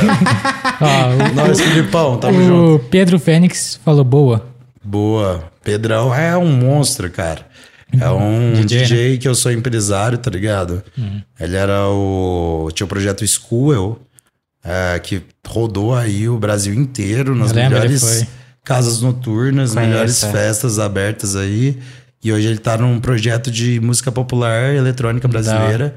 Que realmente é uma é um grande avanço, né? Porque ninguém, ninguém nunca fez isso, saca? E tipo, eu sou muito orgulhoso, né? De ter a oportunidade de trabalhar com ele, com o Paulo Ferlin também, que era o, o, o ex-vice-presidente do Rock in Rio, que é, também faz gestão da carreira dele. Então é um cara que eu tenho muito amor, te amo, Pedrão. Vamos voar junto, irmão. Ó, Cristielen Junqueira. Vai, Ramonzeira. Vai, Cris! Caralho! é nóis! É, Pedro Betoni tá aqui também. Mandou um alô. É nóis, Pedrão. Tamo junto, irmão. Dunf, F- Dunf PS, sou fã desse cara. e aí, Dom FPS? Fernando Júnior Carvalho mandou um coração aqui. Ah, é o meu sócio, pô. Fernandinho. Ah. É que todo mundo conhece ele como Fernando Naime, né? Mas é o Fernando Júnior, pô. Te amo, Fer. Gabriel Negreiros, Ramon é foda, sucesso, irmão. Valeu, Gabriel. Tamo junto, irmão. Aleph Fernandes, a máquina aí. Ah, um monstro. A gente tava na DGTL agora. Tava eu e ele na DGTL. Fomos em quatro pessoas. A gente ama uma tecneira, uma música eletrônica. Curtimos demais, inclusive. Rafael Bolini, pra cima, Ra- Ramonzeira, loiro, loiro aqui. Rafael, Rafael, Rafael Bolini, Rafael Bolini, o loirão. é isso aí. Tamo junto, irmão. Tamo junto. Marcos Zulin, monstro. Ô, Marquito, pô, esse foi na DGTL e a gente não se encontrou lá, caralho. Acho que a gente já tava pra lá de Bagdá, falou assim, ah, não, esquece, vamos, vamos viver, tô vivendo. Ah, o Bielzeira, ó, direto de Buenos Aires. Tu é foda, Ramonzeira. Porra, Foi meus internacional. irmãos, velho, meus irmãos Tá de Buenos Argentina, Aires. É, não, é tipo assim, pô, eu tenho uma família em Buenos Aires, né? Caramba. Tipo assim, que é os meus contratantes, dos meus artistas. Ah, lá já tocaram quatro artistas meus, né? Que é a Bellini, a Turim, o Jonah, que agora tá na Love Funk e tal, não é mais artista da minha empresa, e, a, e o Diego Mello. Então, pô, é a minha segunda família de Buenos Aires, minha família internacional. Salve aí, pessoal. Bruno Provinzano, o cara aí. Ó, o Brunão, pô, Brunão Pautora. Essa, essa aí eu tenho até medo, velho. Tenho até medo, velho. Ô, o cara lembra Não me chama pra tomar cerveja, Brunão.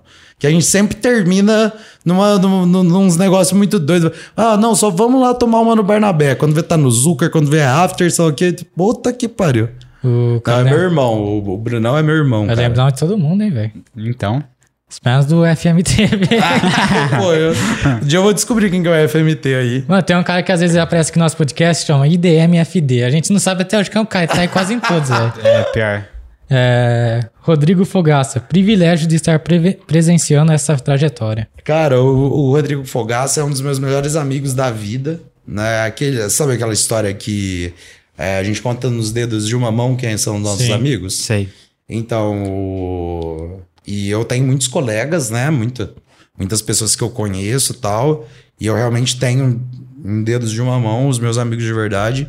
E o Diguinho é meu amigo desde que eu, que eu tenho 14 anos.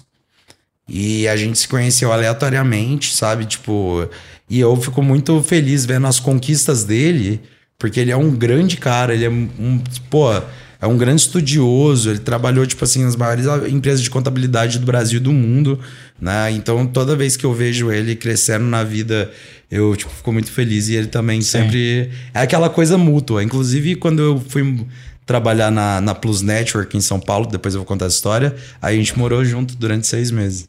Maneiro. Meu irmão. É, o FMTV apareceu aqui e falou que ele é o FMT Tech.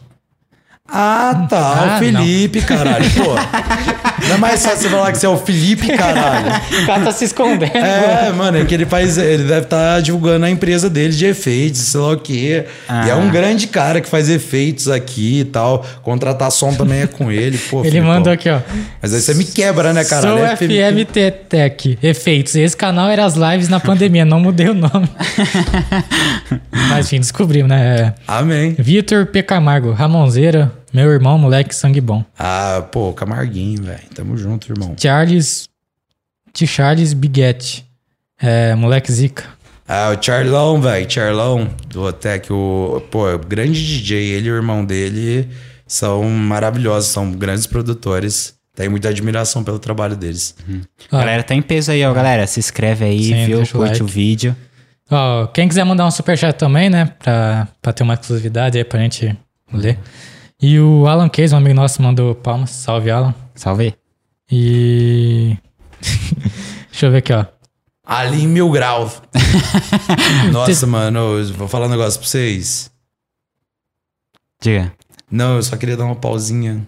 Só, só, a, cer- a cervejinha vai Ah. subindo. E aí, só, só um momento, só pra, só pra terminar o salve falta dele. Claro, aqui, tem, manda uma bala. tem uma pergunta, mas depois a gente não, não, po- pode, pode pá. Tem certeza? Manda Ó, o JP Zero FPS falou assim: ó, o cara dos eventos aí, é o meu amigo João Paulo. É, nós. E ele falou assim: ó, pra esse ano, tem algum evento ainda pra gente ir? Tem, tem sim. A gente vai ter agora o Arung, que vai ser em Araraquara. Vai ser um grande prazer produzir esse evento. Estamos fazendo junto com o pessoal da, da Gate, da Caos, com o Felipe lá de Campinas também. É o lugar mais bonito do Brasil para eventos, que é o Clube Náutico de Araraquara.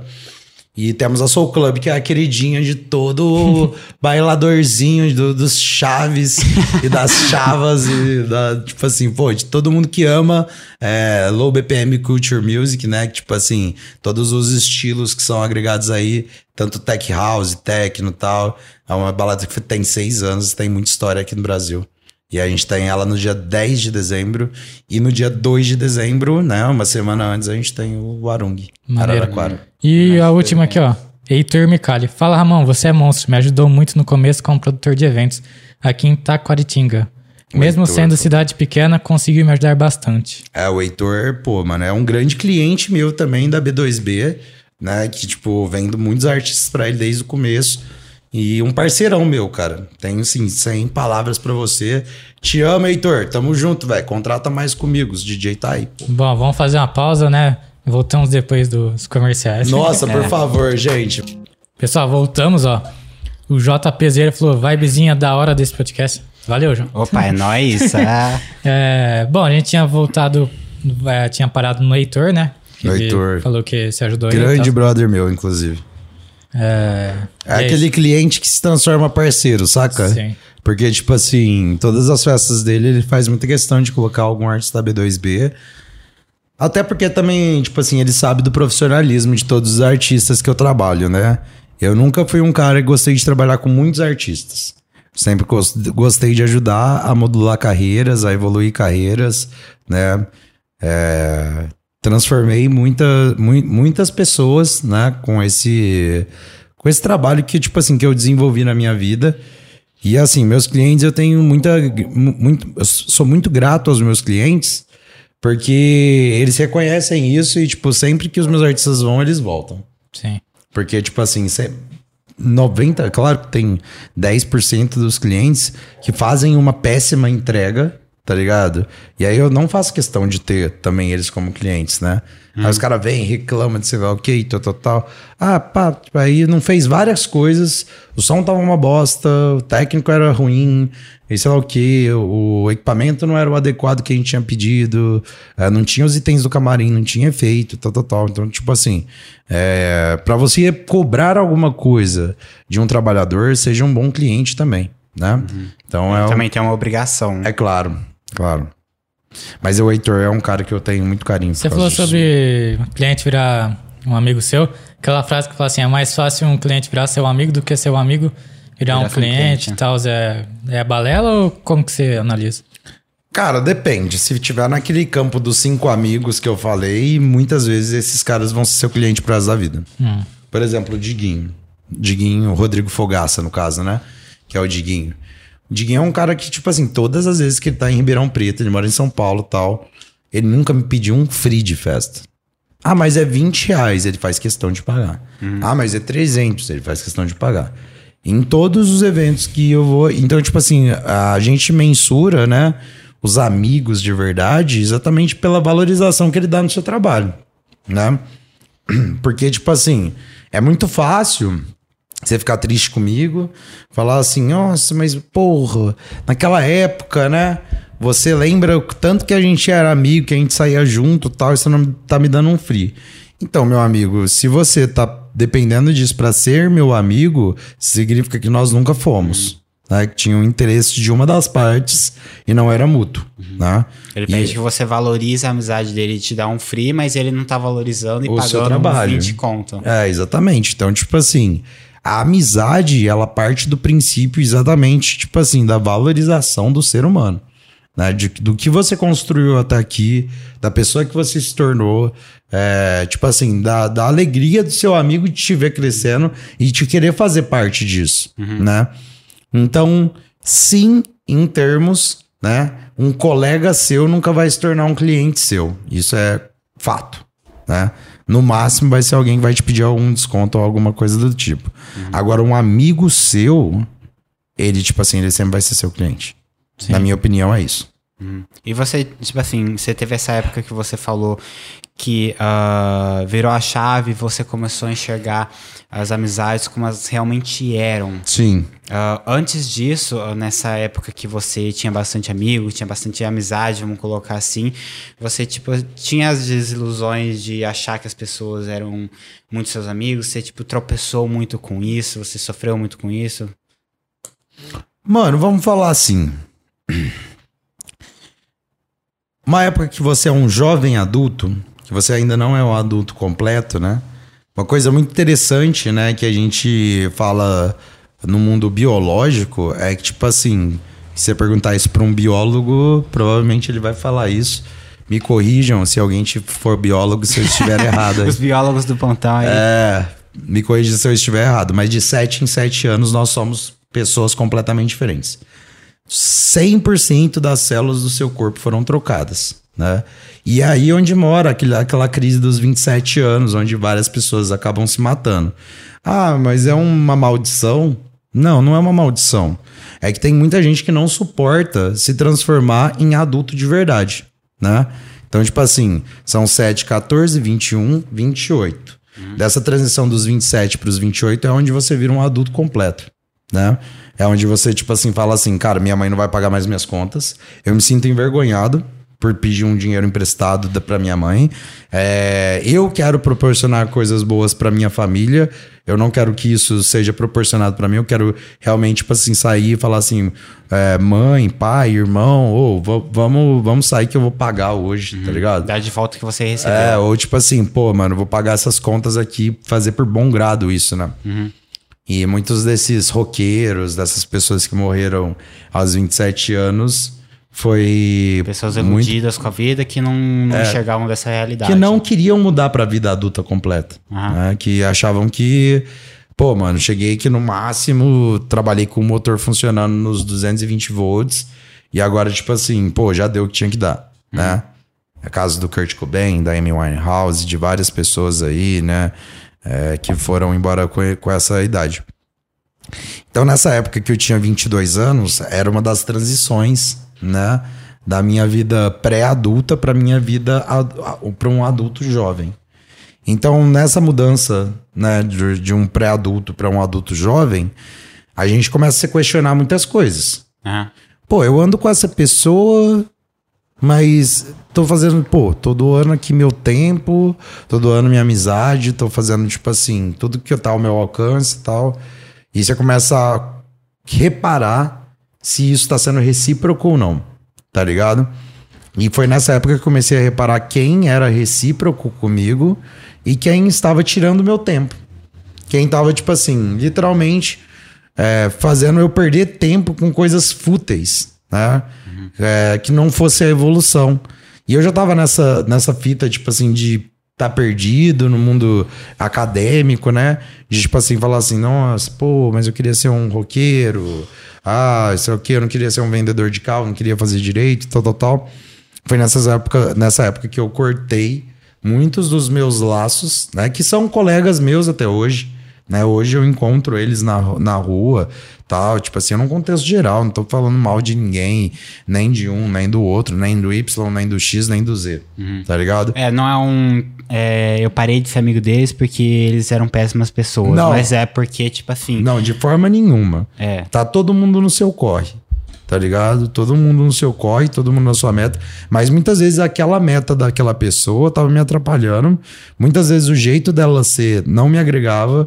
Muitas vezes, tipo assim, eu andava com aquela pessoa por uma necessidade, tipo assim, daquela, nossa, pô, a gente anda todo dia junto na faculdade, a gente sei o quê. Entendeu? É como se você estivesse tentando procurar encaixar a pessoa na sua vida, sendo que ela não era pra estar ali. É um tipo, comodismo. aham. É aquele comodismo tóxico, tá ligado?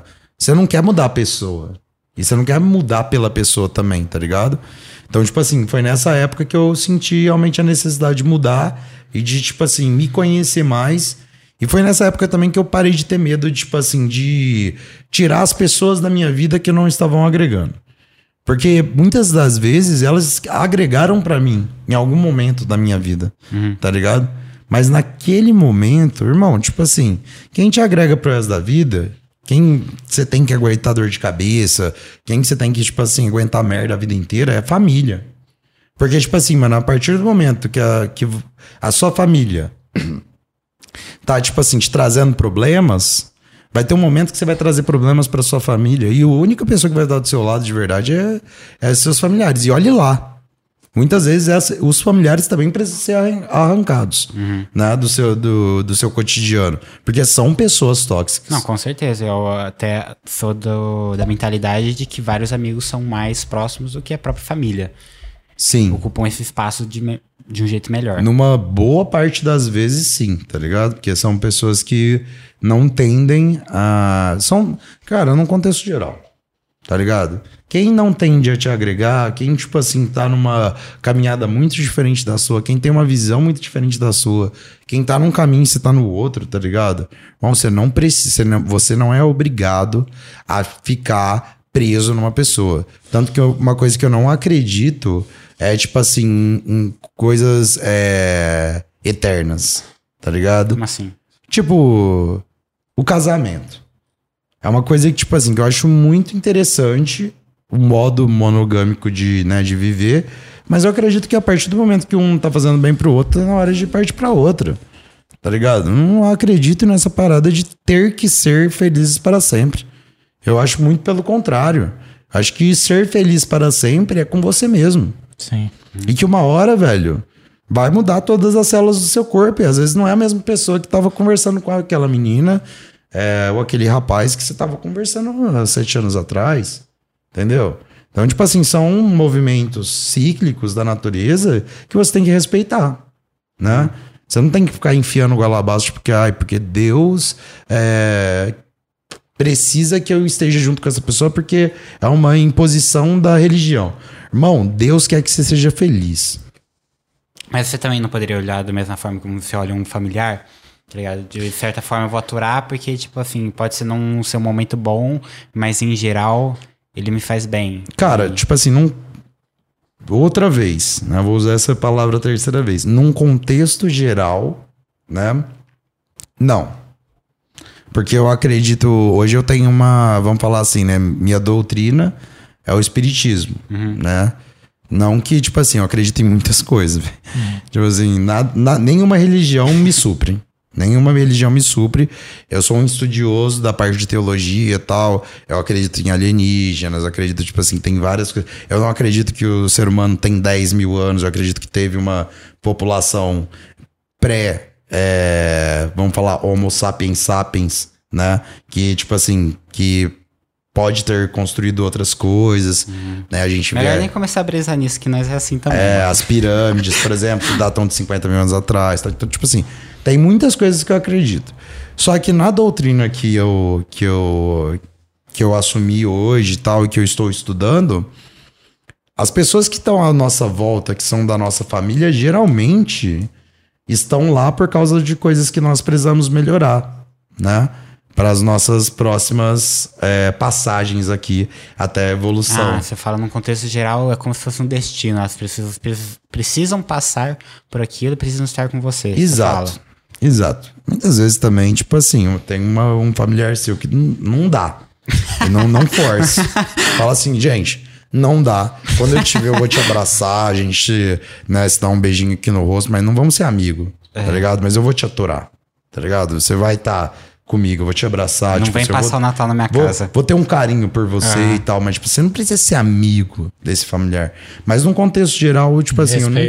eu nunca tive nenhum familiar meu que eu, tipo assim, afastei, né? São todas pessoas que, mesmo com opiniões muito divergentes da minha, é, sempre eu mantive por perto, né? Porque é, se eu, eu sei que se der merda colossal na minha vida, é, são pessoas que Podem estar lá por você. podem estar lá por mim. Exatamente.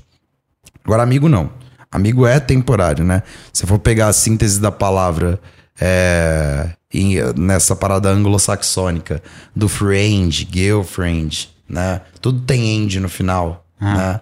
Então, tudo são coisas temporárias. São coisas que, tipo assim, que, pô, pode estar agregando pra mim hoje, mas não po- pode não estar agregando amanhã. E aí, tipo assim, mano, cortando essas, é, é, essas, vamos falar, ervas daninhas do momento da minha vida, eu comecei a evoluir e ter outras perspectivas. E foi nesse momento que eu falei assim, cara, eu, eu nunca tive medo de mudar. Eu nunca tive medo, tipo assim, de. Pô, não, eu tenho que ficar aqui em Ribeirão Preto, Ribeirão Preto. Não, quando eu tive vontade de morar fora, eu morei. Quando eu tive vontade de trocar de, de trampo, eu troquei. Quando eu tive vontade de mudar de, de área, eu mudei. E eu nunca vou ficar triste de cair da escada, porque eu vou saber levantar e subir a escada de novo. Que tá você já ligado? passou por isso. também. Muitas vezes. Muitas vezes. Perder um ente querido, por exemplo, perder meu pai foi uma grande caída da escada. Que eu tive que reaprender tudo. Eu tive que, pô, aprender a ser homem com uma figura feminina que era minha mãe, tipo, né? Muito cedo. muito cedo, né? Então não tinha ninguém pra, tipo assim, me explicar como que eu ia agradar uma menina, como que eu ia, tipo assim, como que eu ia desenvolver com os meus amigos, como, tipo assim, que Realmente ia fazer as- assumir o papel de um homem Exato. em qualquer relação. Exato, eu era uma, uma criança, né? Uhum. Tomar um golinho, ô, Bev. Se estiverem me vendo aqui, ó, Bex. Manda um fardinho pra gente. Olha, se a Luísa estiver vendo, ela manda, hein? Então, tipo assim, mano, nesse, nesse ambiente, né? é, você consegue progredir mais fácil. É uma pergunta, tipo assim, você falou ah, de como a gente é meio que passageiro, a gente tem nossas fases. Ah, você pode, poderia dizer que também acontece não só em relações, mas no seu trampo. Ah, vamos dizer assim, hoje eu tô muito feliz com o que eu faço, eu faço com o que eu gosto, mas, sei lá, numa dessas viradas de sete anos, você, tipo, querer fazer alguma coisa totalmente diferente. Você acha que é possível? Porque, por exemplo, você olhando pra trás, faz muito sentido o que você tá fazendo hoje. Sim. Que você tem todo um background, o que, que você estava fazendo quando você era mais novo, e o que você está fazendo hoje faz muito sentido. Então, uma mudança radical ou não querer mais fazer o que você tá fazendo é possível? Cara, é necessário. Não é nem possível. A, a, é, no provérbio chinês não existe eu sou. Né? Você sabia disso? Não, não. É, não existe eu sou. Você não fala eu sou médico, eu sou advogado. Lá é eu estou. É, porque você, você, por exemplo, você não é advogado, você está advogado. Você está advogado. Você não é pobre, você está pobre. Exato. Então, tipo assim, é uma questão, tipo assim, do ser estar é uma coisa que no, no, no nosso vocabulário tá errado. Né?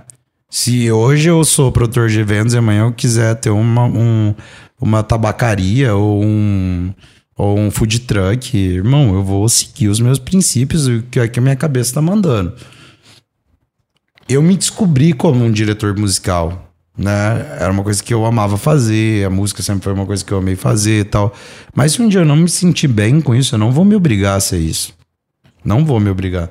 Por mais que eu tenha subido a escada do sucesso nesse, nesse ponto, mano. Se eu quiser ter novos desafios na minha vida, eu vou fazer outras coisas. Eu não, não tenho medo de mudanças. E passa na sua cabeça?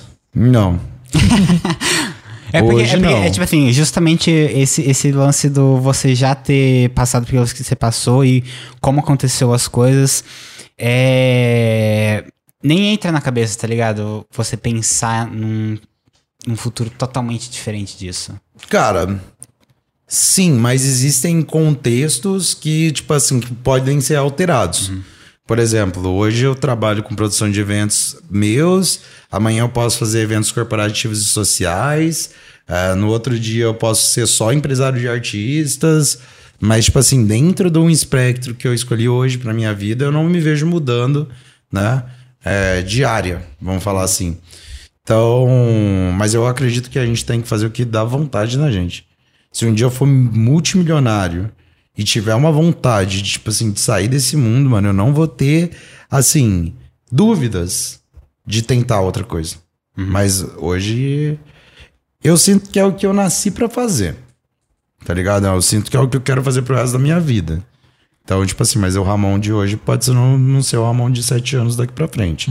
Então, tô sempre em mudanças. Eu, eu costumo falar, falar pra minha ex-namorada, pra, pra Rafa, né?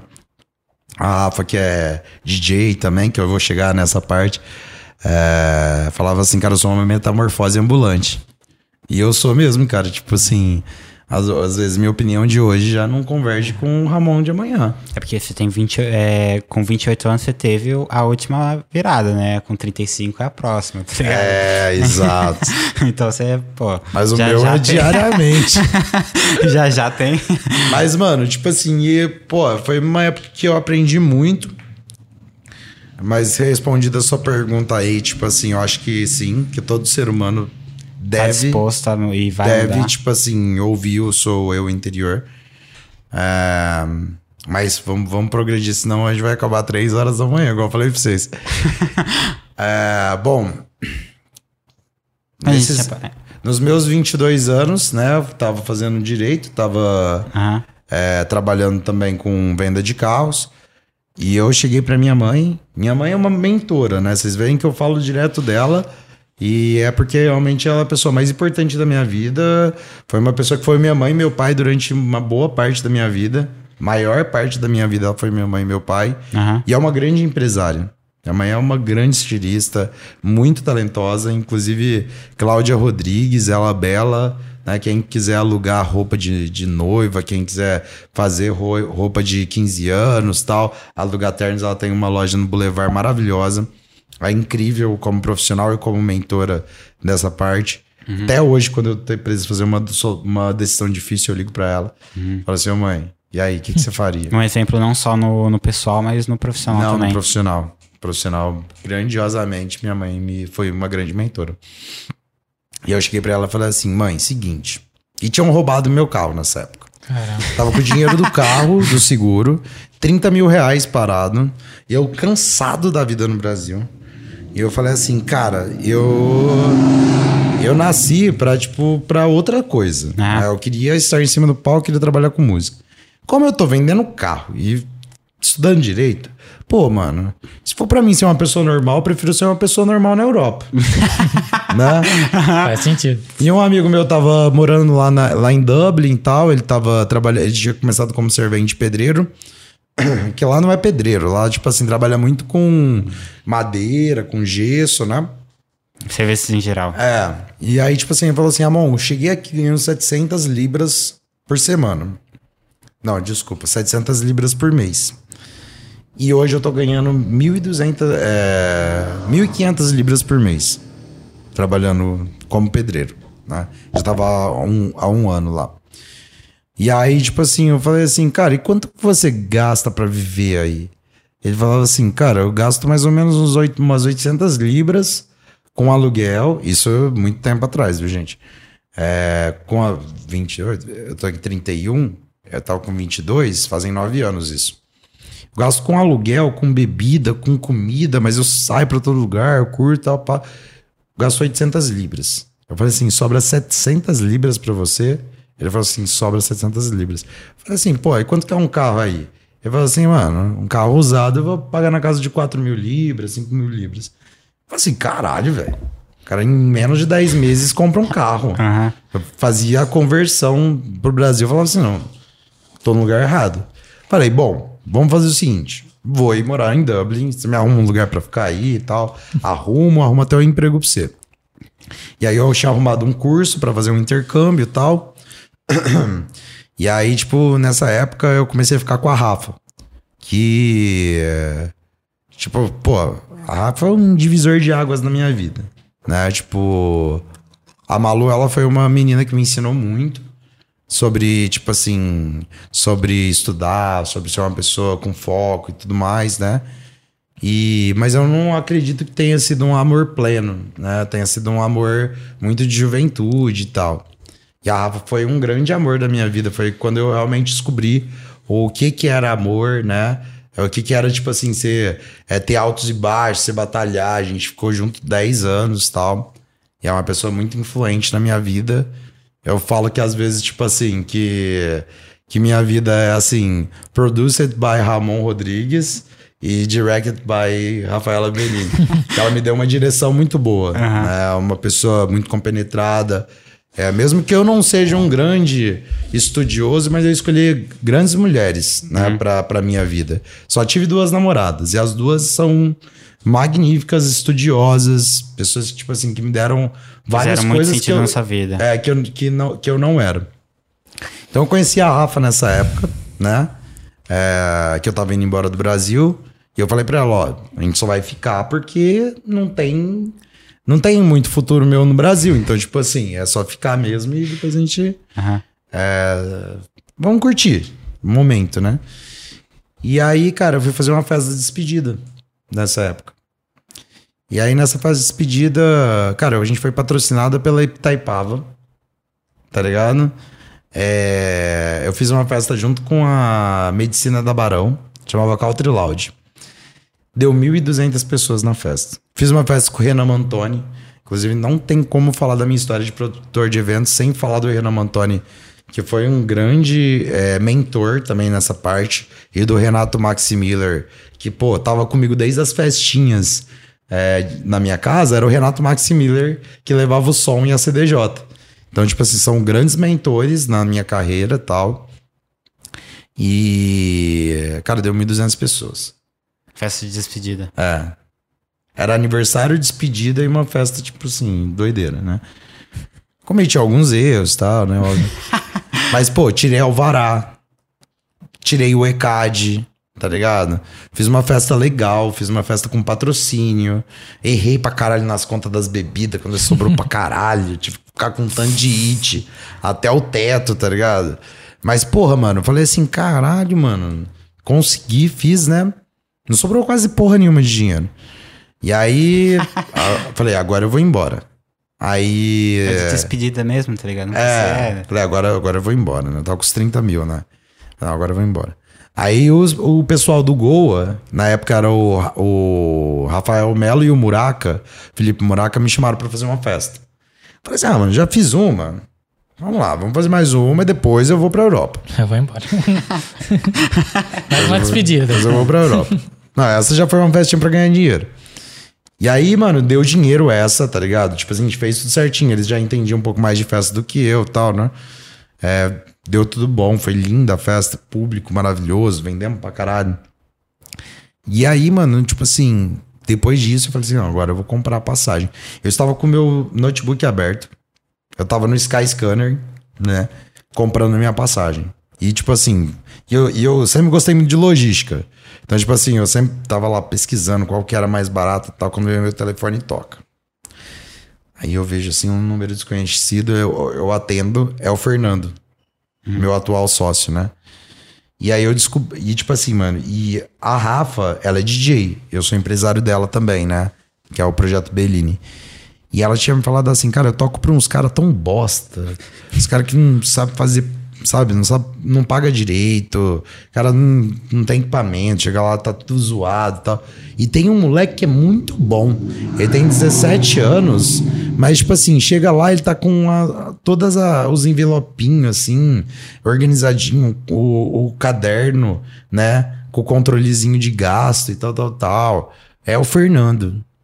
E aí ele até, ele até pagou um ensaio fotográfico pra mim, pra uma, pra uma outra menina, e ele descontou do nosso cachê. Então, tipo assim, o cara tinha até ideia de gestão. Eu falei, caralho, moleque, 17 anos. Porra, moleque é diferenciado. Ficou aquilo na minha cabeça. E aí um dia eu fui acompanhar a Rafa pra ela tocar em um lugar. E aí eu fiquei bebaço, mano. Nossa, fiquei louco. e aí tava muito doido. É pra despedida mesmo. É, e aí o Fernandinho chegou. Não, não era minha despedida. Essa época eu tava indo pra curtir mesmo. Ah, tá. E aí quando o Fernandinho chegou e eu tava muito bêbado, e eu falei assim pra ele assim, é, a Rafa falou muito bem de você, que um dia a gente vai fazer uma festa junto. E o Fernandinho é filho de pastor, velho, da igreja evangélica. Ele olhou pra mim e falou assim, o que que esse bêbado tá falando, velho? Tá louco, eu vou ser sócio dele. E eu pensei, e eu, quando ele me ligou, eu pensei assim, mano, que porra de Fernando é esse? Nem sei que, que Fernando que é esse, né? E aí, tipo assim, mano, e ele, e ele viu essa festa desenrolando com o pessoal do Gol e ele me ligou. Falei, mano, lembra que você falou da gente fazer uma festa junto? Eu falei assim, lembro. Aham. Claro, por que não lembraria? Porra, vou esquecer eu, eu Aí indo ele- embora, tá ligado? E aí ele, eu falei assim, cara, lembro. É, então, tipo, eu queria saber se você não quer vir aqui fazer uma reunião comigo. Aqui no Santa Úrsula. Eu falei assim, pô, vamos lá, né? É, aí eu fui lá no Santa Úrsula, pensei que ele tava num escritorinho, trabalhava pra alguém e tal. E o escritório dele era no terceiro andar do, do Santa Úrsula, na área de alimentação. aí eu vi assim, era um moleque, parecia uma calopsita, velho. Com um tupetinho de lado, assim, velho. Era um Gustavo Lima piorado ali. E aí, tipo assim, mano, tanto de gente em volta fazendo acerto de convite, gente mais velha, tá ligado? Tanto de gente, mano, ia e voltava ele com o caderninho e tal, uns envelopinhos do Itaú, que ele, ele pegava nos caixa eletrônico, os envelopinhos do Itaú, tá ligado? Ah. Pra, tipo, ir separando dinheiro, convite, tal, tal, tal. E eu falei, caralho, esse moleque tem tudo que eu não tenho. Ele é organizado. já gostei, já, né? E eu parei de comprar a passagem, porque eu falei assim, cara, tipo, eu não vou fazer festa com ele, mas eu sempre fui aberto a ouvir. Ah, falei, mano, depois eu compro essa passagem, eu vou lá ouvir ele. Quando eu cheguei lá tal, ele falou assim, Ramon, é. Eu tinha um sócio, tal, tal, tal, não deu muito certo. E eu não entendo muito de música. E eu vi que, pô, que a sua primeira festa foi muito legal. Você trouxe uns artistas super legal. Inclusive o Diego Souza, que hoje é Diego e Arnaldo, que tava fazendo muito sucesso aí. Fez muito sucesso lá no Brasil. E a primeira festa que eu fiz, eu tinha trazido ele. Então, essa parada do pioneirismo sempre teve acompanhando a Naime, saca? É, e ele tinha achado muito legal os line-ups que eu tinha montado e tal. E ele falou assim, cara, essa parte musical eu não manjo nada. E eu precisava de um cara pra fazer isso. Eu falei, é, da hora, eu, eu sou músico, né? Então é uma, a parte que eu mais gosto. Não sou muito bom em fazer isso aí. Financeiro, fazendo aí, é. Me perco nos convites e tal. Ah, você, teria, você teria levado a garrafinha pet, né? É, quase que eu levei.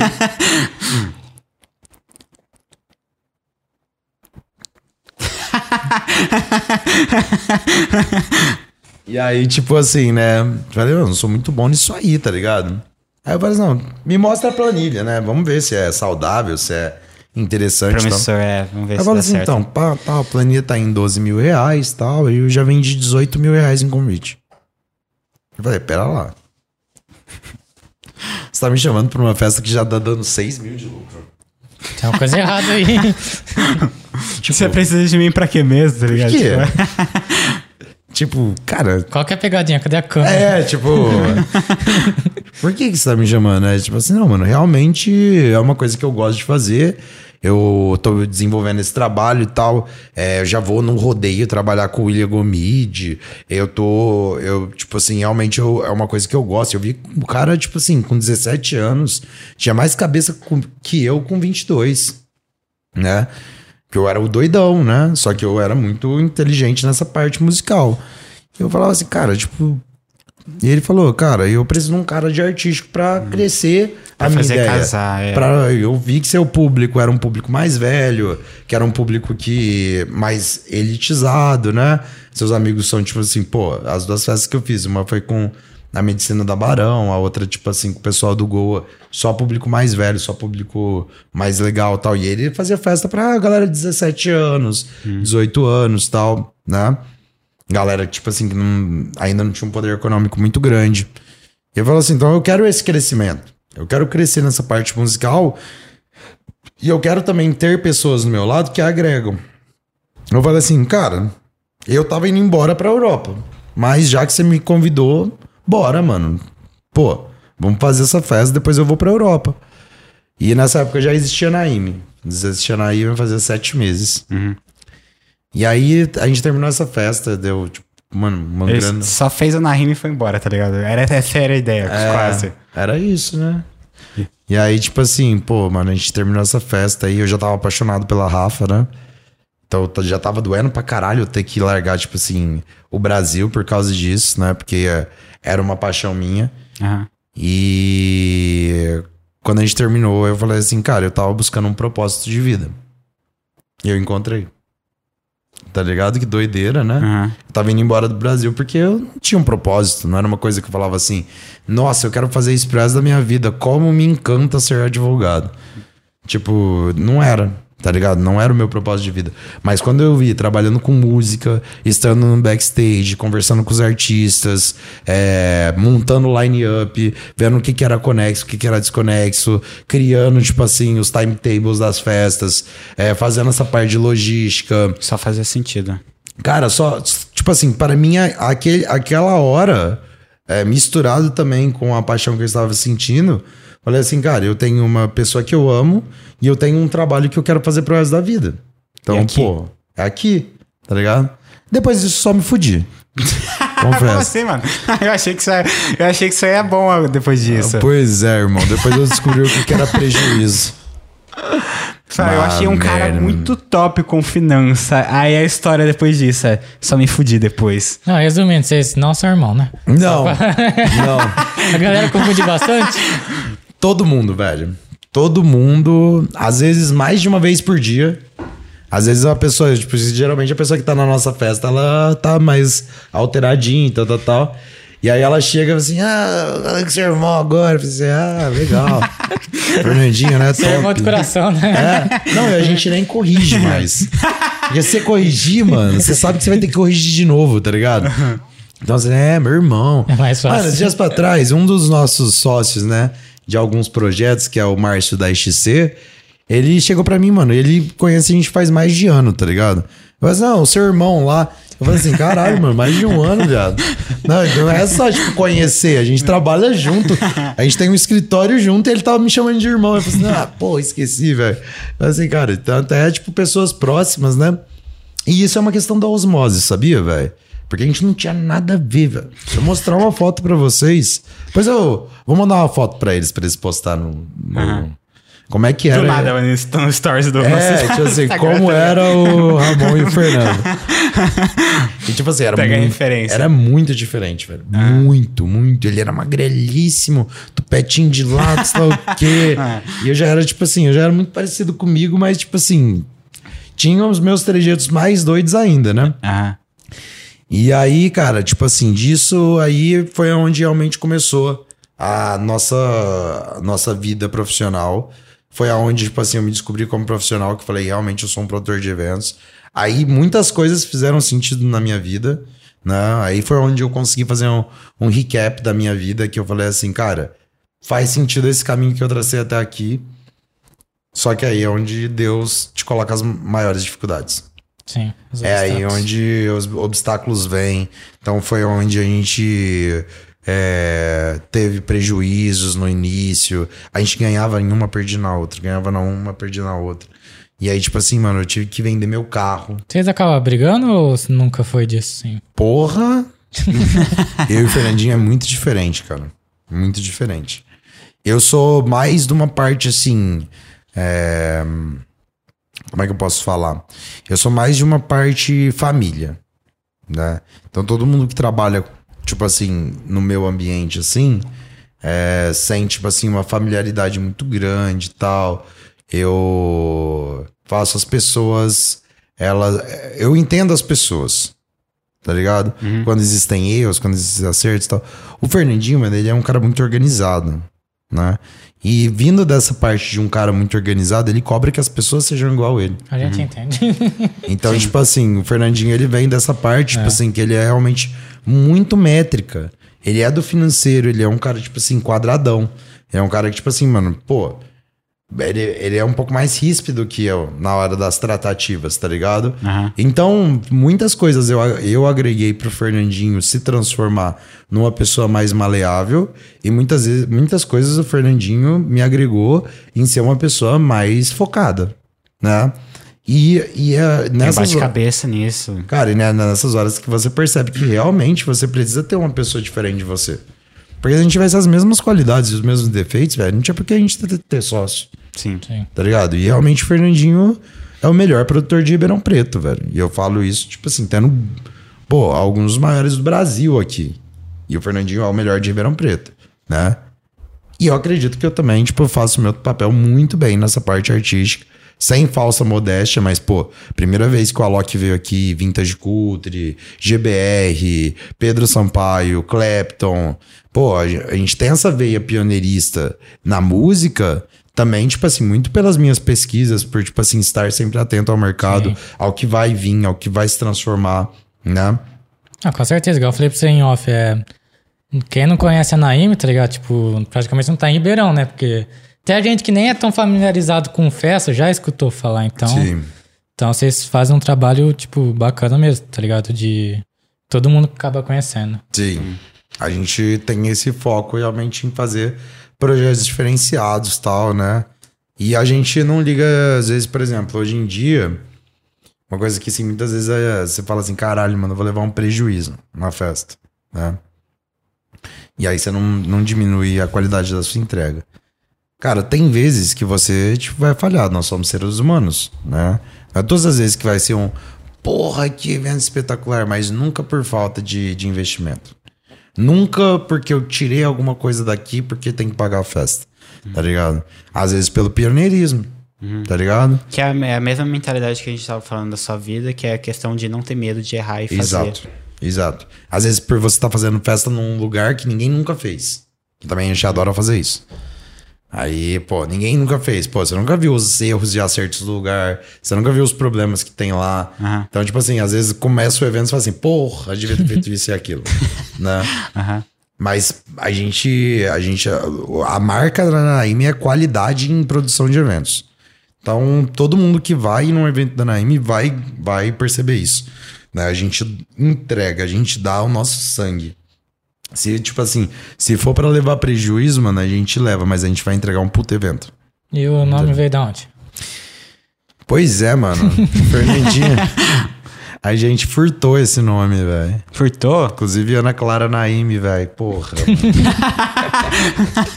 Desculpa, agora tá patenteado. Agora você me deve royalties. Não, mas foi tipo assim, na época que o Fernandinho começou a fazer os eventos e tal, né? Ele tinha uma vontade muito grande de fazer um evento numa chácara, chamava Chácara Naime, na Recreio de Campo. E aí, tipo assim, ele foi procurar, mano, e não conseguia por causa de dinheiro e tal, né? E aí ele foi procurar o, sino- o significado de Naime. E Naime é uma família é, é, hebre- é, hebreia, né? Não sei se é assim que fala, mas é hebreu, né? Aham. E são os trabalhadores incansáveis.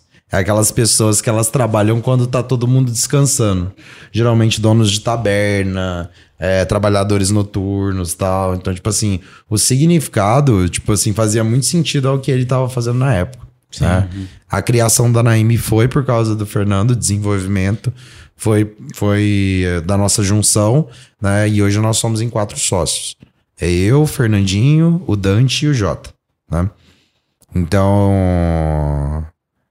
Foi muito disso e o nome é. Inclusive, vamos marcar que a gente quer, queria, né? De vir você, mais um sócio, pra falar só da Naime também, né? Tal. É, que Isso vai é ser muito legal, né? bom. Muito bom. E aí, tipo assim, mano. E aí, nessa época Hum. muito doida, né? Tal, tipo, de início, de carreta, sei lá o que e tal. Tinha uma namorada DJ e tal. Eu falei assim, cara, eu vou começar a ir pra essa. Vou começar a vender ela, vou começar a fazer agenciamento e tal. E eu comecei a vender a Rafa. E aí logo a gente transformou esse projeto, também por causa do Fernando. O Fernando deu a ideia de fazer as duas meninas que ele tirou foto junta. Mas por que, que vocês não fazem um projeto junto? E na primeira festa que, foi, que a gente fez junto, elas tocaram juntas como phaser. E aí, pô, foi o primeiro projeto que eu tive muito carinho O de que é agenciar. phaser, desculpa? Phaser. Era um projeto da Rafa Bellini junto com a, Fra- a Fran Ferreira, né? Era o projeto da minha ex-namorada, inclusive. É, e aí foi o primeiro projeto que eu tive gratificação de começar a trabalhar, a entender sobre o mercado artístico, a entender sobre vendas de artistas. Já gostava de vender e tal. E aí, tipo assim, mano, eu peguei o, o Phaser do início, né? E eh, em um ano e meio, elas estavam com 60 datas fechadas no ano. Caralho. E, tipo assim, pra um projeto de música eletrônica era, tipo assim, bizarro. Muito naquela época. Era muito bizarro. E aí, com o tempo, eu quis abrir minha agência de DJs e tal, que foi a B2B, né? E aí, a primeira artista que eu agenciei foi a Turim, né? Sem ser o Phaser, era o Phaser. E a Turim, que tava começando naquela época tal, ela tinha acabado de aprender a tocar. É, e, ela- e a gente se conhecia por amigos em comuns. Falei assim, cara, eu queria muito ser agenciada por você. Era ela e a Carol, né? A Carol Mello. Só que a Carol foi fazer faculdade fora e tal. É, e aí eu comecei a agenciar a Turim. Cara, a Turim no começo, ela, tipo assim, ela era uma menina muito empenhada, né? E tipo assim, e a Carol tocava e ela e dava segurança pra ela. Então ela subia em cima do palco, dançava, sei lá o quê. Aí a Carol ia lá interagia com o público e tal. Quando a Carol saiu, pra um DJ iniciante é muito complicado você fazer tudo. Você dançar, cantar, subir em cima do palco, sei o quê. Então ela ficou naquela. no medo, né? De tipo assim, de, pô, tem que fazer tudo, mas, tipo assim, ainda não, não tem essa, essa expertise, é. né? Então, tipo assim, mano, eu acompanhei esse início da carreira. é, toda hora, tipo assim, a Rafa, inclusive, ajudou muito ela, tipo assim, na parte de transição de música e tal. Né? Ela já tinha feito curso de DJ.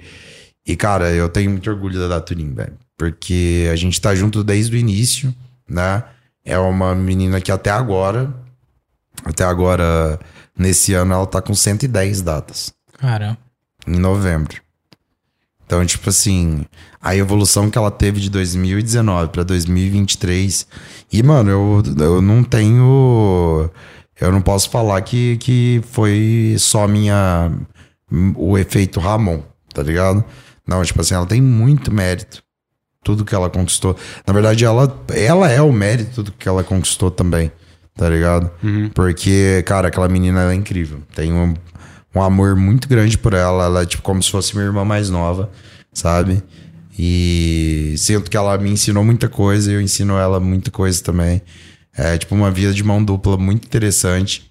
E um dia vocês todos vão ver Turim no Brasil inteiro, no mundo inteiro. Vai ser a Pedra Sampaia do Brasil. E esqueça, é a melhor DJ que tem em Ribeirão. E, tipo, pô, Maneiro. é, eu só digo, né, dessa, desse, desse mercado de funk e tal. É, Melhor- desculpa outras, tá ligado? É, desculpa. Não, mas é tipo porque assim, você tem um carinho, né? Que você viu crescer, né? Praticamente. Porra, sim, e merecido. Merecido. Menino incrível. E a Rafa, como é que acabou se desenvolvendo? Que você também agenciava ela. Continua agenciando ela. Continua agenciando sendo ela. empresário dela. Vocês não estão mais juntos, né? Namorando. Não, não, não namoramos Mas mesmo mais. assim, vocês conseguiram conciliar. Somos amigos. Legal. Isso é uma coisa muito interessante, né? Sim. Você só adquire com a maturidade, velho. Poder trabalhar com alguém que. Porra! difícil. É, eu achei que ele fosse falar, não, foi tranquilo, É, a gente é super madura, não sei o quê. profissionalismo, profissionalismo dos dois, né? Tem- Eu e ela, sou, nós somos dois arianos. Aham. Então, tipo assim, mano. Eu nem sei o que, que significa, tá ligado? É, mano, é tiro, porrada e bomba. Tá, beleza. No amor e na dor. Tá. É Nos dois. Então, tipo assim, é, foi muita maturidade, né? A Rafa é psicóloga também. É igual eu falei, né? Tipo assim, do Produced and Directed by, tá ligado? Aham. Tipo, ah, tô sendo produzido e modulado por mim, mas, tipo assim, ela me deu uma direção muito boa da minha vida. Sim. Tipo assim, hoje eu faço psicólogo tal, uma vez por semana. Inclusive, a Andréia, te amo, minha psicóloga maravilhosa da Bahia. É, Se não Faço. fosse por ela, você não, pre- você não precisava fazer. Cara, eu- talvez eu nem teria essa consciência, Aham. né? Pode pá. E tipo. Então ela me deu muita, muitas noções de vida e a gente percebeu que com o tempo, com esses 10 anos, a gente falou assim, cara, tipo assim, tem como não ser amigo? Tem como não gostar um do outro? Tem como a gente quebrar esse vínculo? Tem como, tipo assim, separar essa história que foi criada junto? Então, tipo assim, mano, a gente falou assim, cara, eu acho que é melhor não. É melhor a gente ser amigo, é melhor a gente torcer pelo crescimento um do outro. É melhor, tipo, a gente. Às vezes tem a ganhar, né? Exato. Não foi um negócio que terminou ali na água. Não, é, foi maturidade. Sim. Foi as, as vezes que a gente terminou sempre foi na mágoa, mas depois É, a gente ter teve tristeza, uma né? maturidade. Exatamente. Hoje eu torço muito pra ela ser feliz e tal. Ela também torce muito pela minha felicidade. E tipo assim, mas foi coisas que me agregou muito no meu mundo profissional. E cara, tipo assim, muito feliz também dela ser uma das artistas de música eletrônica, tocou nos ma- maiores festivais do Brasil, né? Playground, Soul Vision, Moonword, é, cara, tipo assim, foram gigantescos eventos, tanto do, do nicho universitário quanto do, do, do nicho eletrônico. Ela fez uma turnê na, na Europa, tocou em Portugal, tocou em Faro, tocou também em Lisboa. Ela fez uma turnê na, na Argentina também. Então, assim, cara, méritos dela total. Tipo assim, pra mim também é a melhor DJ de música eletrônica de Ribeirão Preto. Eu sou suspeito pra falar também, né? Mas mu- mudando. mas é, mas é. Mas a gente falando da... Desculpa, gente, eu amo todos vocês, sabe? Mas, tipo assim, pô. Caralho, mano, é sonzeira demais. Mas mudando um pouco assim do. No mesmo assunto, mas assim, de um pessoal assim que é mais consolidado no, no Brasil. Sei que trabalha com muito artista também. e a vermelha ainda, que ela roubou todas. Sei que trabalha com muito artista que já. Já tá, já tá feita a carreira, né, tal. Como que é trabalhar com esses artistas, tal? Eles lidam de boa? Como que é? Cara, vamos falar que é mais interessante do que, do que vocês pensam. Tá ligado? Eles são humanos igual a gente. São. São. Ah, muitos são incríveis. Eu, eu sempre costumo falar que a gente tem que separar CPF de CNPJ. Sim. Se alguém me perguntar assim, ai, mas é tal artista legal? Cara, eu não sei, eu não sou amigo dele. Aham. Pra te falar se ele é legal ou não. É uma relação profissional. Ali tipo, naquela hora, a gente tem que cumprir o rider de camarim, sei lá o que, tal, tal, tal. E o cara, tipo assim, vai querer me agradar, vou querer agradar ele também. Então, tipo assim, tem ali uma relação mútua de profissionalismo, Sim. né?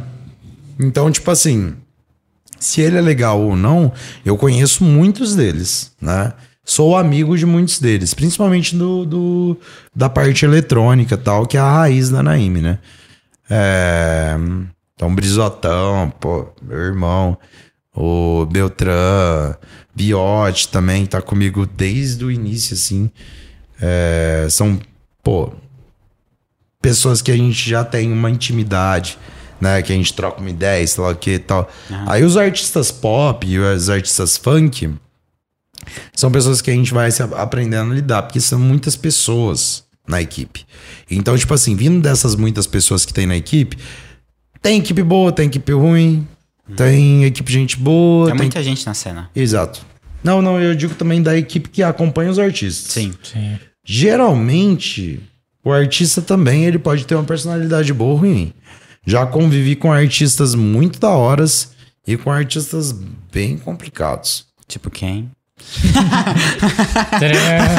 Manda um superchat aí que ele fala, vai. Cara, eu não, não vou citar nomes porque seria antiético, eu sou diretor musical. Não, tô enchendo... tô ferrecando. Gostaria muito de falar. muito. Mas eu não vou citar nomes. Mas, tipo assim, eu posso citar uma, uma situação. Por exemplo, o MC Daniel. O MC Daniel é um cara que, tipo assim, mano, que ele atrasou muito É, Esse é o que o pessoal comenta. na né? nossa festa, tá ligado? Só que quando ele chegou no evento, ele foi muito carismático com todo mundo que tava lá, com os produtores de evento, com também os, os, os meus influencers, com os meus patrocinadores, e ele entregou um showzaço. Aham. Então, tipo assim, mano. É mais dificuldade, às vezes, Vamos de falar assim, tratar com artista, É, né? tipo, você- assim, pô, teve problemas de logística, né? Que é, tipo assim, que na parte profissional deixou a desejar um pouco. Mas, tipo assim, mano, na hora também de entregar o show, ele fez o seu papel. Eu prefiro um cara que me dá problema, tá ligado? Dessa parte, tipo assim, entrega um show foda do que um show bosta. Que, E tipo a assim, logística eu- perfeita, é, vamos exato. dizer assim. A equipe bosta, sei lá o que e tal, e o show legal. Aham. né? Tipo assim, e o, e o show ruim, quer dizer. Igual eu já tive, não vou comentar. Mas o MC Daniel, ele foi bem, tipo assim, isso aí de separar o CPF do CNPJ, tá ligado? De logística não tivemos uma, um bom contato, mas depois o, Dan, o, o Vinícius, que é o booker dele, mano, incrível, cara, velho, incrível. Nota mil, Vinícius. Só que, tipo assim, ele começou a vender menos datas e tudo mais durante o dia, começou a encaixar. Porque, mano, quando tá. Eu sempre falo isso, mano, e no mundo dos eventos também. Existe o ônus e o bônus da vitória, tá ligado? Quando você vence demais, também tem problemas. Porra, lotou demais a festa, porque o bar não aguentou. Acontece também, tá ligado? Aí, tipo assim, pô, deu, deu de menos, também levei um prejuízo gigantesco, tá ligado? Que é, é aquele um que eu falei até no, no off de tipo, nossa, é um problema que é, é até É um bom problema ter. Bom de resolver. É, é um problema bom de É resolver. um problema que a gente não gosta de ter, pra te Sim. falar. Eu prefiro levar prejuízo e fazer uma festa boa do que ter um lucro grande e fazer uma festa ruim. Sim, pode pá. Pelo menos é a visão da Naime, isso. Sim. Aham. E isso todos os meus sócios, viu? Tipo Tá, assim, tá tudo porra, alinhado. tem festa que a gente, é, igual, tipo assim, posso é, falar que teve festa que a gente é, ganhou muito dinheiro e a gente saiu completamente decepcionado. Falando assim, porra, velho, caralho, que entrega, pô, podia ter sido muito melhor. Uhum. E geralmente, o que tipo de coisas ah, fazem uma festa não dar certo? Cara, se eu soubesse, eu só tinha lucro. Mas são muitos fatores. Geralmente a festa ela já começa errada. Geralmente o problema não, o- não, não tem um problema é, de falha de divulgação, é, falha artística, falha de. Não tem uma falha, tipo assim, crucial. É tem uma várias. falha inicial, tá ligado? E é uma falha inicial, velho, tipo assim, que quando você começa errado um evento, muito dificilmente você vai corrigir. Tá ligado? E, tipo assim, óbvio que a gente não sabe qual que é a falha, né? Até a gente entrar, tipo assim, no, no evento. Por exemplo, é, esse ano, esse ano, a gente em 2019, 2020, 2021, 2022, a gente não teve nenhum prejuízo, cara. Só lucro, só festas em crescimento. Nossa, é bom demais. Só mano. desenvolvimento, tá ligado? E a gente tava assim, cara, 2023. Eu falei pra minha mãe, cara. Eu falei assim, cara, 2023 é meu ano. 2023, ó. Vou ficar rico, mano. Até hoje. Falei pra minha mãe, tá certo, é isso. Até hoje foi perrengue, mas agora eu vou ficar rico. Aham. E aí também é onde você é. Você tem que tirar o ego do negócio. Uhum. Você não pode ser uma pessoa que, tipo assim, que é, julga o próximo ano como foi seu último ano. Sim. Sempre tem que pé no chão, irmão. É step by step. Em tudo no mundo empresarial. Tá ligado? Você nunca pode achar que o seu ano vai ser melhor do que o outro. Você tem que ver como tá as condições econômicas e sociais do país e também como está o mercado. Tá ligado? Nós não, por exemplo, 2023 a gente fez um ano maravilhoso em questão de entrega de eventos. Só que, tipo assim, o que, acontece? A gente teve, tipo, alguns reveses, tanto econômicos. Por exemplo, o- eu sempre costumo falar que o mercado de eventos, ele é o peixe remo do mundo econômico. Sabe por quê? Porque o peixe remo, eu não sei se vocês conhecem, tá ligado? Ele é um peixe que ele, geralmente ele é do, da Ásia, né? E ele fica lá no fundo, nas profundidades do oceano, né? Ele fica a mais de 2 mil metros abaixo.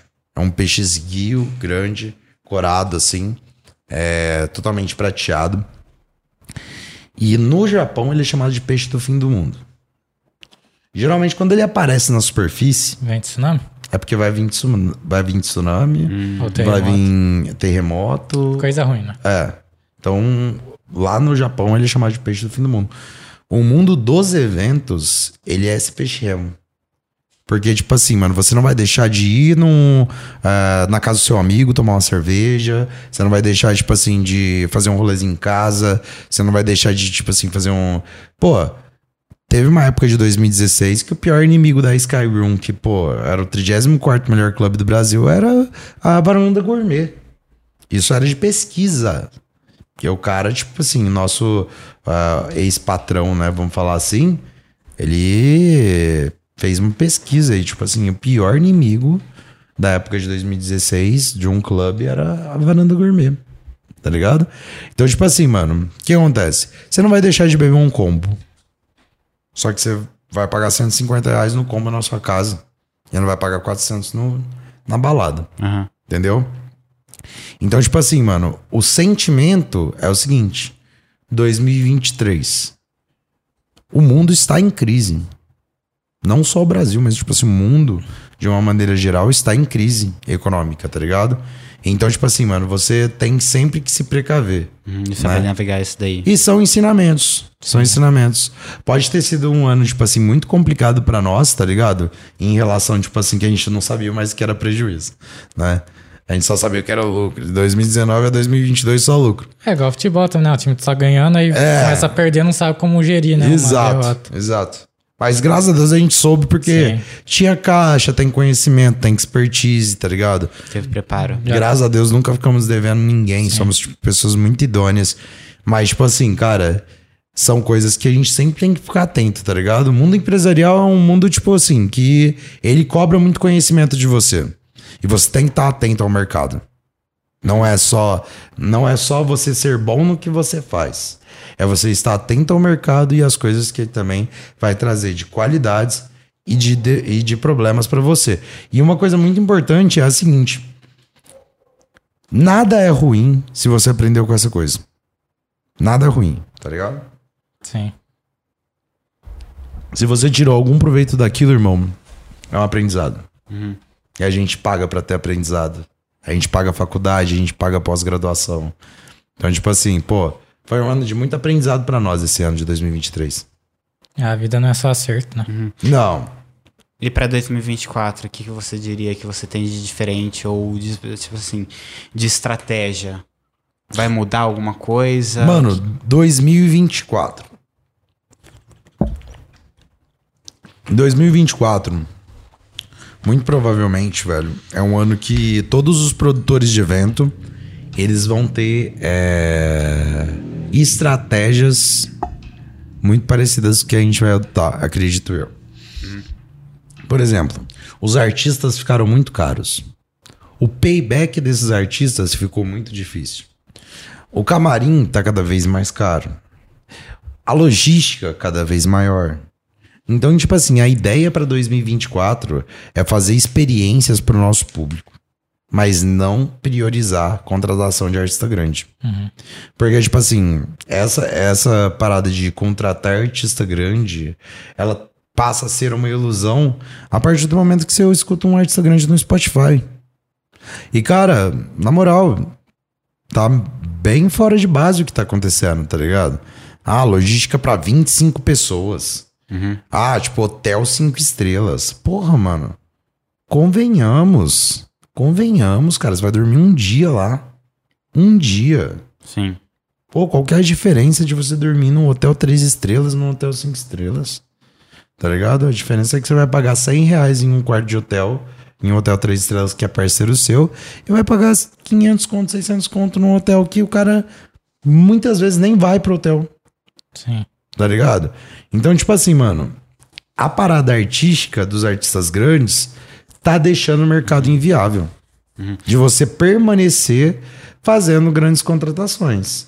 Então, tipo assim, isso também vai ser um aprendizado pro mundo artístico.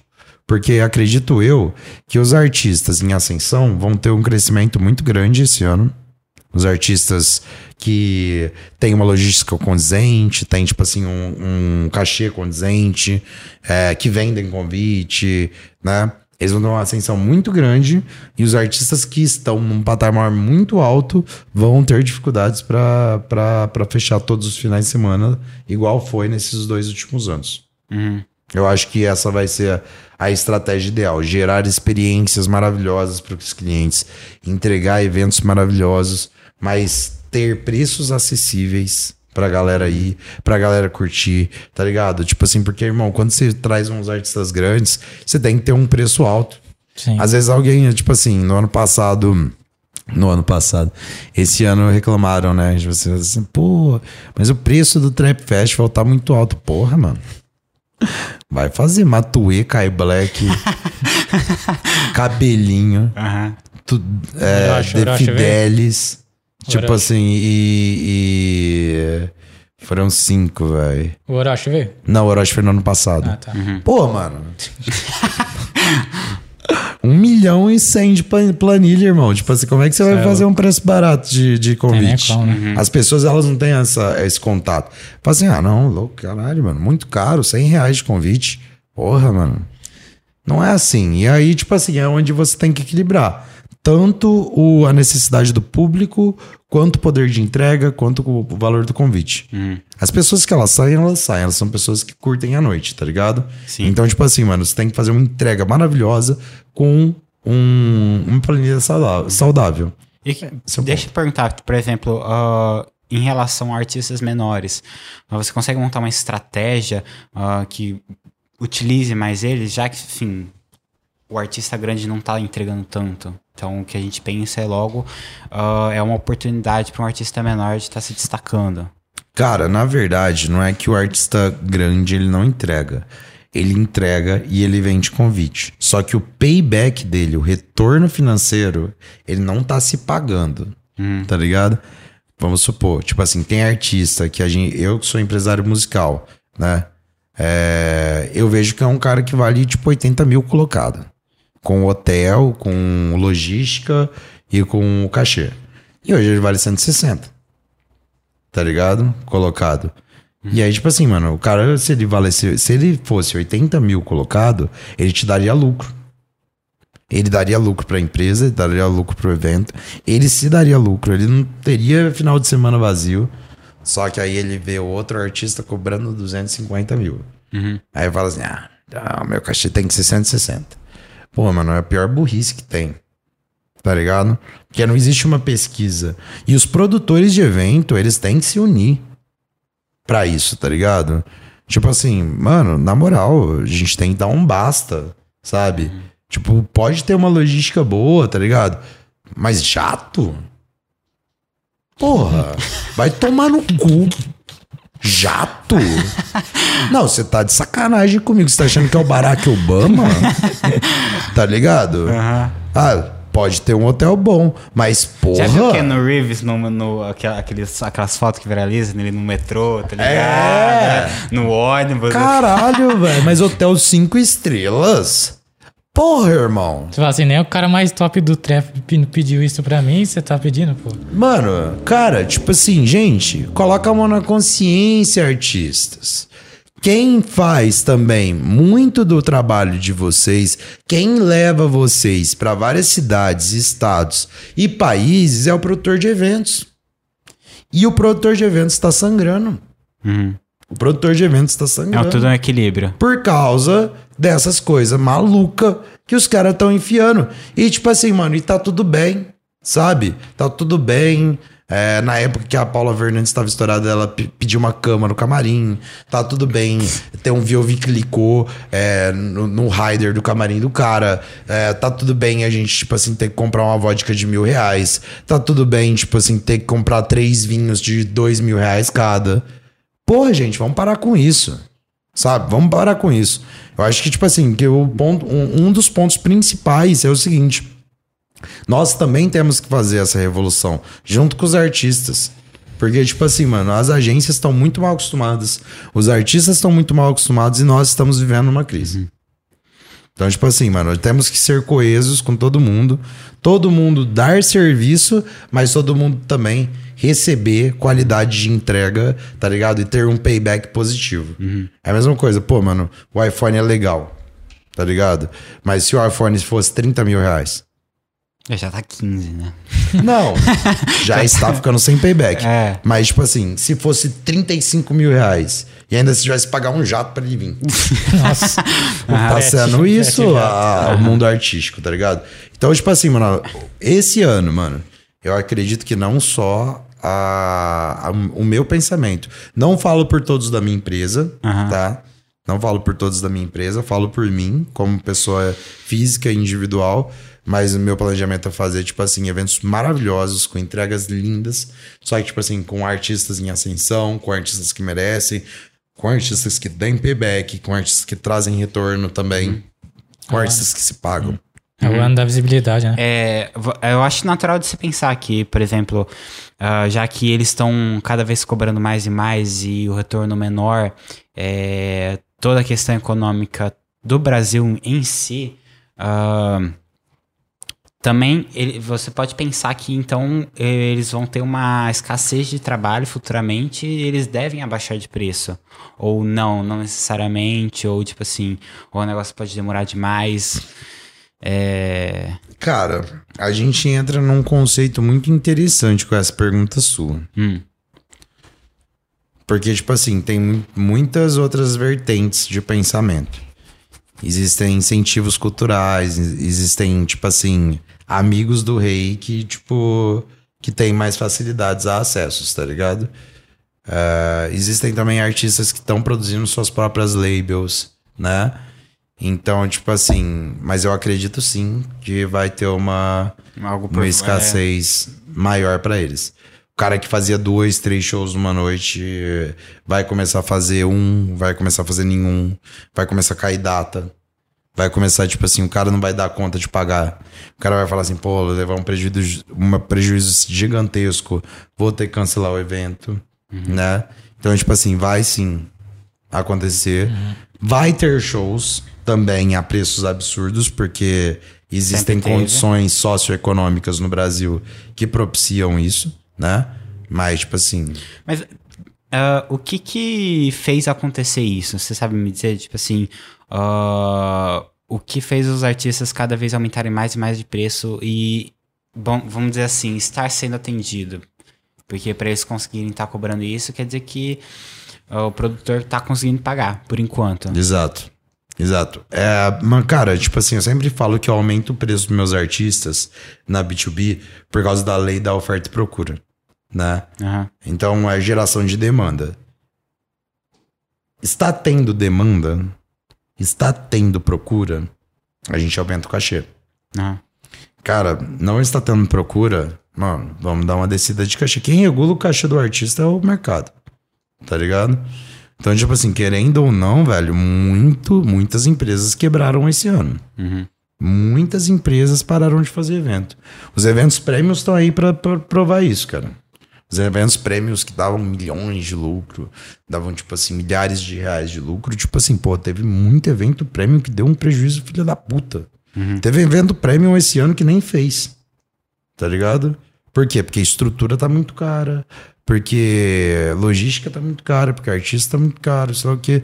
Cara, tipo assim, o posicionamento das pessoas já falava assim, pô, tá na hora de segurar, tá ligado? Então, tipo assim, eram eventos que geralmente não ligavam muito de pagar valores mais altos do que o mercado normalmente pagava, tá ligado? E hoje em dia é um tipo de evento que não tá compensando tanto mais fazer. Cara, na verdade, tipo assim. A verdade é que, tipo assim, existem muitos. é, muitos eventos que estão tendo, né? Esse mesmo déficit. E o mercado ele vai sentir com o tempo. Porque, por exemplo, é, a gente. Esse ano a gente viveu uma crise silenciosa, porque a gente não pode falar crise. Aham. Quando você fala crise, irmão, aí o bagulho entra em crise, mano. Eu- Aí o circo pega fogo. não pode, não pode falar crise, tá ligado? Porque, tipo assim, a galera tem medo da palavra crise, tá ligado? Mas a gente vive na maior recessão desde 1929. Vocês pararam pra pensar isso? Vocês pararam pra pensar que os nossos pais, eles com 23, 24 anos já estavam quase conquistando a casa própria? É. Que eles já tinham um carro, que eles já tinham uma família. É, não, é até meme isso daí, tá ligado? Tipo assim, que galera- muitos pais, pais homens, no caso, né? sustentava uma mulher e três filhos. É. Um homem. Trabalhando. Hoje um homem e uma mulher, velho, pra se sustentar, tá passando um perrengue desgraçado. Sim. Tá ligado? Hoje em dia, namorar ou casar, mano, não tá sendo nem mais. Do Por ponto amor. de vista financeiro, nem é, mano, é tipo assim, é por necessidade. É. Daqui a pouco a gente vai estar morando em três, tá ligado? vai estar, tipo, você tendo trisal a rodo, porque é necessidade financeira. Minha casa comigo mora oito. É, exato, cara. E, tipo assim, cada vez É, o mais. preço das coisas, tipo assim, eu nem eu sou do tipo de pessoa, tipo assim, é, eu penso que eu tenho que ter dinheiro pra ir no lugar e poder comprar, sem falar, putz, tá caro, mas realmente as coisas tá. Tá absurdo, velho. Tá absurdo. E, tipo assim, mano, e a- é uma geração que ela vive com, com, tipo assim, sem muitas ilusões. Sim. Sem muitas ilusões. Não é uma geração que vive assim, porra, agora tu vou conquistar. minha-" Mano, quem conquista a casa própria hoje em dia, mano? Trabalhou, estudou pra caralho, tá ligado? Desenvolveu. Eu fiz uma dancinha no TikTok. Tal, né? fez umas danças do TikTok, tá ligado? É, Que é um baita de um trabalho. A gente falou disso em Sim, off, né? Aham. Que, tipo, quando eu era moleque, se alguém falasse assim, pô, vou trabalhar com Facebook. Isso é louco. Se eu fosse seu filho, eu já estaria ferrado já. Meu pai ia meu pai ia me bater pra caralho se eu falasse, pai, eu vou trabalhar com Orkut. Na época era Orkut, né? Ele ia me bater, velho. Agora, se hoje eu tiver um filho e eu ver o molequinho dançando e fazendo os bagulhos. Modo e desinibido, ele né? foi engraçado, meu irmão. Vai ter aula de canto, de dança, de música, Vou comprar um de iPhone- teatro. Vou comprar um iPhone pra você, Vou mano. filmar ele, tá ligado? Entendeu? Vou falar assim, não, filho, vamos fazer slime. Aham. Bora, parça.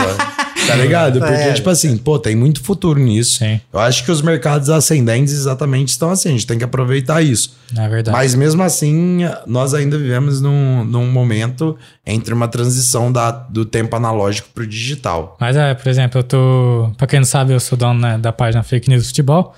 Falei pra você lá em off, né, e tal. E eu tô numa agência e a pessoa fala, pô, procura por mídias digitais é bem maior do que pela TV, né? Que tá acabando esse, cenário. Muito. Quando a gente vê muitas é, empresas que, cara, eu jamais imaginaria. Jamais imaginaria, por exemplo. Não vou falar nomes, mas redes abertas indo lá no meu escritório fazer reunião. Caramba. É, Jamais, cara. sim. O Ramon, vamos ler as perguntas do Instagram? Vamos. Pedro Sandman. Acha que é assim que fala? Sandman. Brabo. Sandman. É. Sandman, foi mal. Memórias tem várias, mas a melhor vira copos. Pergunta como que foi. Deixa em off. Pô, Pedrão. Vamos, vamos, vamos ser, tipo, claro aqui sobre a situação. Eu não quero me queimar, não quero te queimar e não quero que os caras sejam cancelados. Então vamos falar assim, cara. Curtimos, não curtimos? Foi brabo pra caralho, moleque. Gente boa, velho. Dançamos junto, curtimos, tal, tal. Mas a gente ficou muito bêbado. Rapaz do céu. Virar copos. Nem que eu quisesse lembrar. o DJ, DJ Rafix mandou. Fala pro Fernando continuar com os eventos underground de eletrônica em Ribeirão. Rafix, eu acho que você tá confundindo aí, Fer. Porque, tipo assim, na verdade, eu sou do underground e o Fernandinho é do. Ele gosta das paradas mais pop, tal, tal, tal. E sim, cara, a gente não parou de fazer.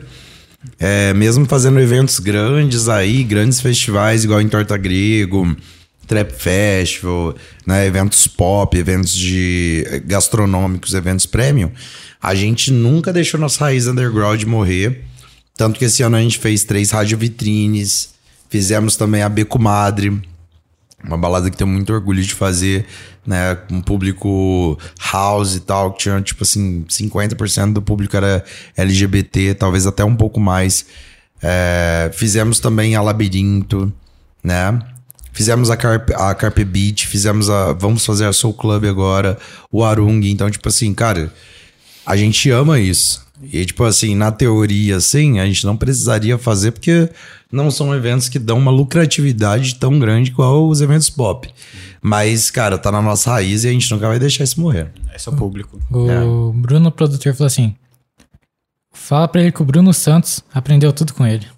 Cara, o Brunão, velho. Brunão, a gente se conheceu em 2016. Ele me mandou uma mensagem e falou assim, cara, tipo, queria muito trabalhar com artista, sei lá o quê, fazer parte artística. E ele não aprendeu tudo comigo, não. Vou ser bem claro com vocês. Ele veio, ele fazia vários cursos tal, era um cara super empenhado nisso, tá ligado? E eu só dei a ideia, a, a prática para ele. Ele tinha a teoria toda já montada. E hoje ele trabalha com alguns dos maiores artistas do Brasil, tá ligado? Ele, tipo assim, acompanha o Gabriel Boni, a Devote, é, Fluxzone. Cara, os maiores artistas do Brasil ele tá acompanhando. É um, pô, eu fico grato de fazer parte da sua história, irmão. Fico grato de coração, mas os méritos são todos seus. Listem K. Nunca mais volta à festa na IME? Pô, o Tab, Pedro Tab. Listem Tab. É, é, tá Listem K aqui, mas deve ser isso aí. Como é que é? Listem? Listem K.house. Ah, Listem K.house. Esse aí provavelmente eu não tô lembrando. pode ser a Cuca, pode ser a Cuca, mas eu não tenho certeza. Cara, a Naime, a Naime Sunsets, que era uma balada de, de, de low music, né? É, de low BPM music, não. Não. Até porque, tipo assim, existem coisas que. Na, no, no, mundo profissional mesmo, tá ligado? É, existem projetos que a gente. que são igual relacionamentos. Tem início, meio e fim. E eles abrem espaços pra, tipo assim, novos projetos. Tipo assim, se não existisse Naime Sunsets, a gente não teria sido sócio da, da Carp, a gente não teria feito a Soul Club, a gente não teria, tipo assim, feito o Arung Ribeirão. Então, tipo assim, foi um. Foi uma escada muito gostosa de subir. Foi muito interessante ter aprendido muito sobre a música eletrônica, mas a Naim Sunsets, ela cumpriu seu papel. Sim. É... Deixa eu ver aqui, ó. O Nicolas Barite, Cabarite falou assim: três palcos no Santo Glória 2024. Porra, Nick. Só só errou o produtor. o Santo Cole não tem nada a ver, cara. Mas assim, eu posso passar a ideia pros meninos da Lost lá e tal. São amigos meus, mas tipo assim, pô, Naime não tem nada a ver com o Santo Cole. é, Felipe Notumi fez três perguntas para você, ó. Primeiro vamos da do Apid 011. O que você acha da procura por DJ mulheres do que DJ homens, criando um certo preconceito? Cara, não. Não, eu acho que preconceito é uma palavra muito, muito complicada de você usar quando, tipo assim, 90% dos artistas de 1940 pra cá eram homens. Tá ligado? O preconceito tá muito mais entre não ter o acesso ao mundo artístico do que, tipo assim, você falar que é preconceito ter mais mulher do que homem no mercado ascendente. Tipo assim, isso é natural, tá ligado? É, um, é uma ascendência natural porque, cara, querendo ou não, pega. Pega o funk. Pega o funk. Como é que é o nome dela mesmo? Pid. É, a, a Pid. Pid. Pid, pega, pega o funk. Pega o mercado do funk. Pega todos os artistas que você conhece que são headliners. Pensa numa mina. Pensa com carinho. Você vai pensar em Bárbara Labres, você vai pensar em Drica. Agora acabou de chegar a Trize. E. Samantha Alves. E. Ninguém. Ninguém, mano. Sim. Cara, isso é uma vergonha. É uma vergonha nós não termos mulheres no topo da cadeia. É uma pena a gente não ter uma menina que cobra 300 mil reais igual o Dennis DJ, igual o Pedro Sampaio. É uma pena. É uma pena. A gente tem meninas do pop, tá ligado? Ah, você tem a Ludmilla. Ok. É a Ludmilla. Tá ligado? Agora a Anitta. Anitta é pop. Glória Groove é pop. Tá ligado? Mas no funk, no funk, a gente tem a Ludmilla só. Tá ligado? Então, tipo assim, e a gente tem MC Livinho, Dennis DJ, tem tipo. Uh, Pedro Sampaio, tem DJ GBR, tem. Tá ligado? Então, tipo assim, o que, que acontece, mano? O mercado ele é justo. Ele está se corrigindo. Ele está se corrigindo. Então, por exemplo, o cara vai lá e coloca dois artistas grandes homens. Tá ligado? É óbvio que ele vai colocar os DJs em ascendência que são mulheres. É uma coisa óbvia, tá ligado? É só uma regulação do mercado.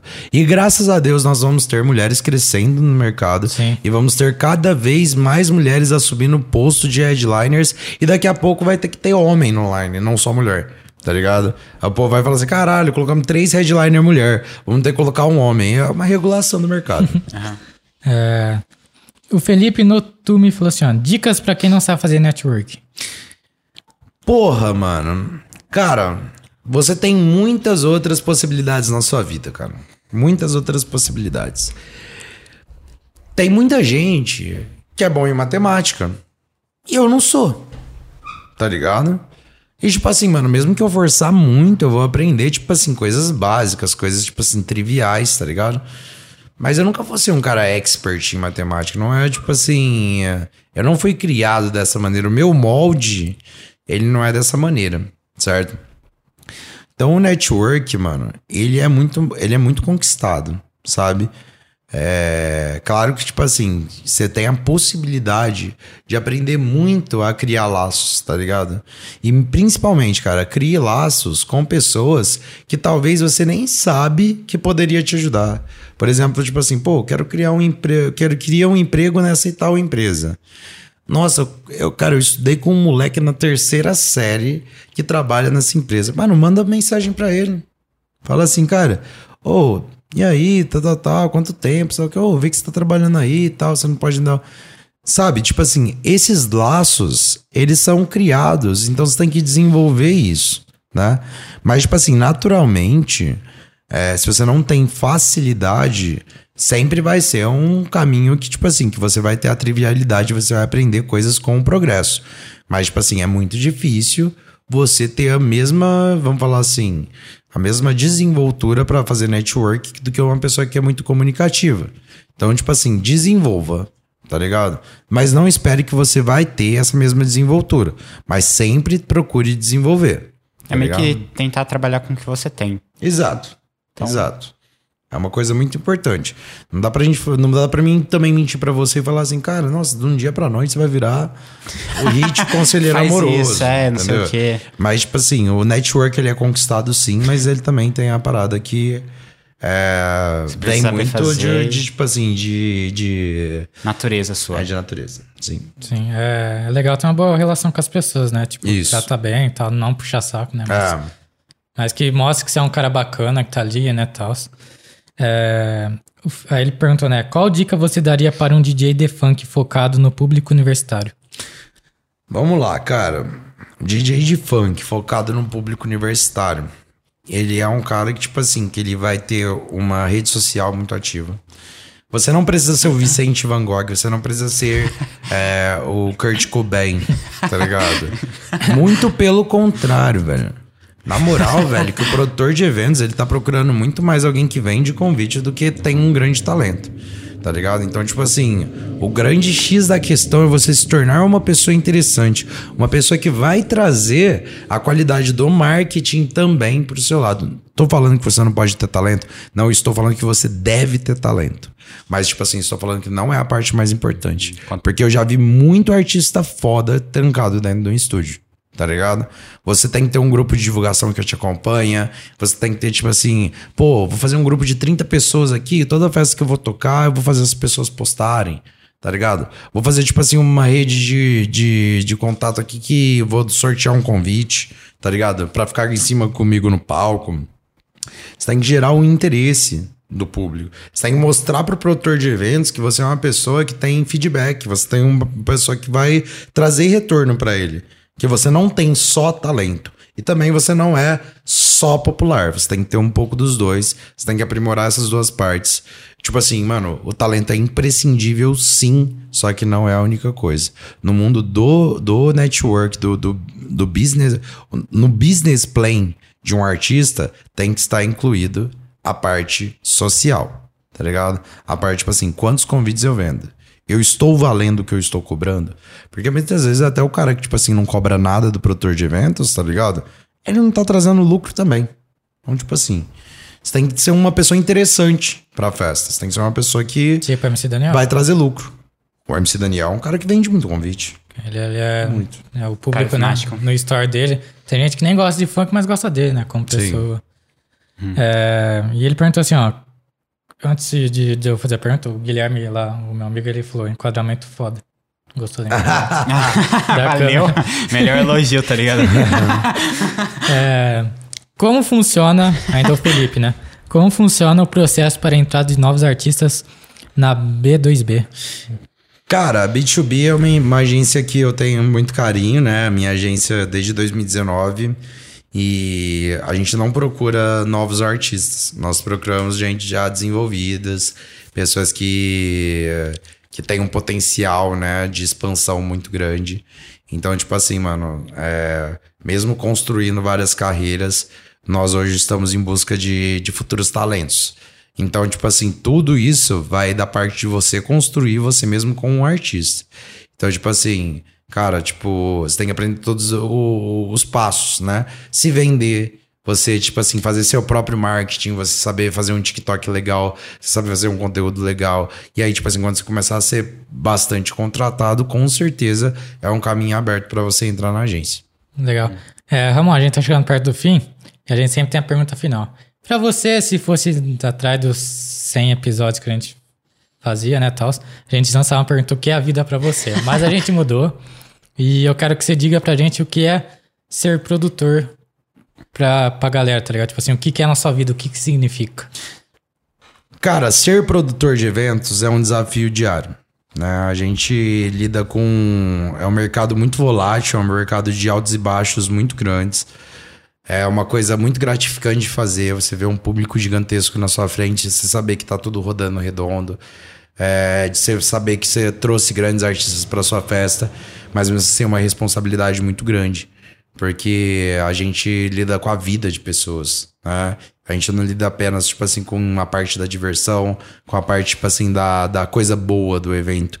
Não, a gente lida com potenciais riscos, com potenciais desafios. Então, tipo assim, cara, se você não tem é, sangue frio para ser produtor de eventos, você não pode ser, tá ligado? Você tem que sempre é, saber que tem que ser o seu sonho. Você não tem- pode fazer isso por moral, você não pode fazer isso por dinheiro, você não pode fazer isso porque alguém, você acha isso bonito. você tem que ter o mérito pra isso, você também tem que ter, tipo assim, desenvoltura pra isso, você tem que ter educação pra isso. E, tipo assim, cara, tipo, é um sonho realizado sim, muitas vezes um pesadelo também durante seus dias. É, eu ganhei metade dos fios de cabelo branco da minha cabeça por causa de eventos, né? E também tive os melhores momentos da minha vida por causa dos meus eventos também. Então, tipo assim, ser produtor de eventos hoje é minha vida, mas, tipo assim, se você for escolher esse ramo pra sua atividade de vida, tenha certo que você vai ter muitas felicidades e muitos desafios pra para muitas barreiras pra você passar. Então, tipo assim, não é um mundo de ilusões. É, fazer festa não é estar numa festa. É, é você realmente doar o seu, seu tempo, doar o seu, seu dia, doar o seu, o, o seu, a sua paz. Você não tem final de semana, você não tem, tipo assim, muitas vezes você não tem contato com a sua família, porque final de semana geralmente você tá trabalhando. Então, assim, é um. É um, É um desistir muito, é muito sacrifício e Cara, não tem nada a ver com ego. é, exato. Exato. Ser produtor de eventos tem muito, a ver, muito mais a ver com desafios do que com ego. Né? Então, Sim. é muito gratificante, mas é um desafio muito grande também. É, E eu amo seguir isso. É uma coisa que eu quero fazer pro resto da minha vida. Boa, falou Fechou. bonito. Falou É. Ramon, queria agradecer a sua presença aqui. Obrigado, Sua agenda gente. é super corrida, mas você tirou um tempinho pra estar aqui com a gente. É, foi um, um bate-papo muito bacana. Igual você brincou, ah, sou centésimo 40, 40, ah, 146. Nem ele sabe falar. Eu só copiei do. Google. Mas enfim, é, foi um dos papos mais legais que a gente teve aqui. Igual eu falei, no, no off também tá entre os top 3 mais que a gente riu. E seja sempre. É porque sempre, à tô perto, é tô sempre à vontade aqui quando quiser participar também. Vamos marcar uma parte 2 também pra falar sobre outras coisas. Vamos, vamos sim. É, espero que você tenha gostado. Adorei, mano. Desculpa o tempo aí que eu Relaxa. de vocês, que eu falo pra cacete. imagina. Relaxa, a gente imagina. gosta mas, disso. mas eu gostei muito de passar um pouco do conhecimento do entretenimento. É, também, tipo assim, falar pra vocês que, cara, tipo assim, às vezes o, o pior aluno da classe também pode ser um grande empreendedor e valorizar, né, as pessoas que elas sabem fazer um movimento. Porque, tipo assim, cara, muitas vezes o, o, o cara, a galera do fundão vai fazer a diferença no futuro também da nação. É verdade. Com certeza. É, galera, antes da gente encerrar, é, novamente agradecer ao patrocinador da casa, que é o Boteco de Casa. Ah, tá servindo a gente com as bebidas aqui e a gente tinha- tem só que agradecer. Então, se vocês tiverem afim de um drinkzinho, uma porção, um espetinho, o espetinho de lá é top, hein, mano? Top. Espetinho de lá é top. É. Ah, Vou fica pedir, vou pedir. Pede lá, você vai gostar, é bom mesmo. Na rua Alice Além Saad, 172, na Nova Ribeirânia. Fechou? É, inclusive, ó, o Fernando Júnior, seu sócio, tá aqui, falou pra cima, turma, parabéns, sucesso. Tá convidado pra vir com ele aqui também, pra vocês contar todos os desafios, como que cresceram e tal. Fiquem, fiquem super É convidados. legal pegar o- os dois pontos de vista, né? É, legal, legal. Com certeza. E, enfim, agradecer também a Naime, né, que tá aqui em cima a logo de vocês, é, por, pelo espaço também, né, que a gente tá colocando a logo de vocês também. E espero que vocês tenham muito sucesso, cresçam mais. Obrigado. E é isso, tamo junto. Tamo junto, gente. Valeu. Dá o joinha aí, ó. Valeu, galera. Falou. Valeu, galera.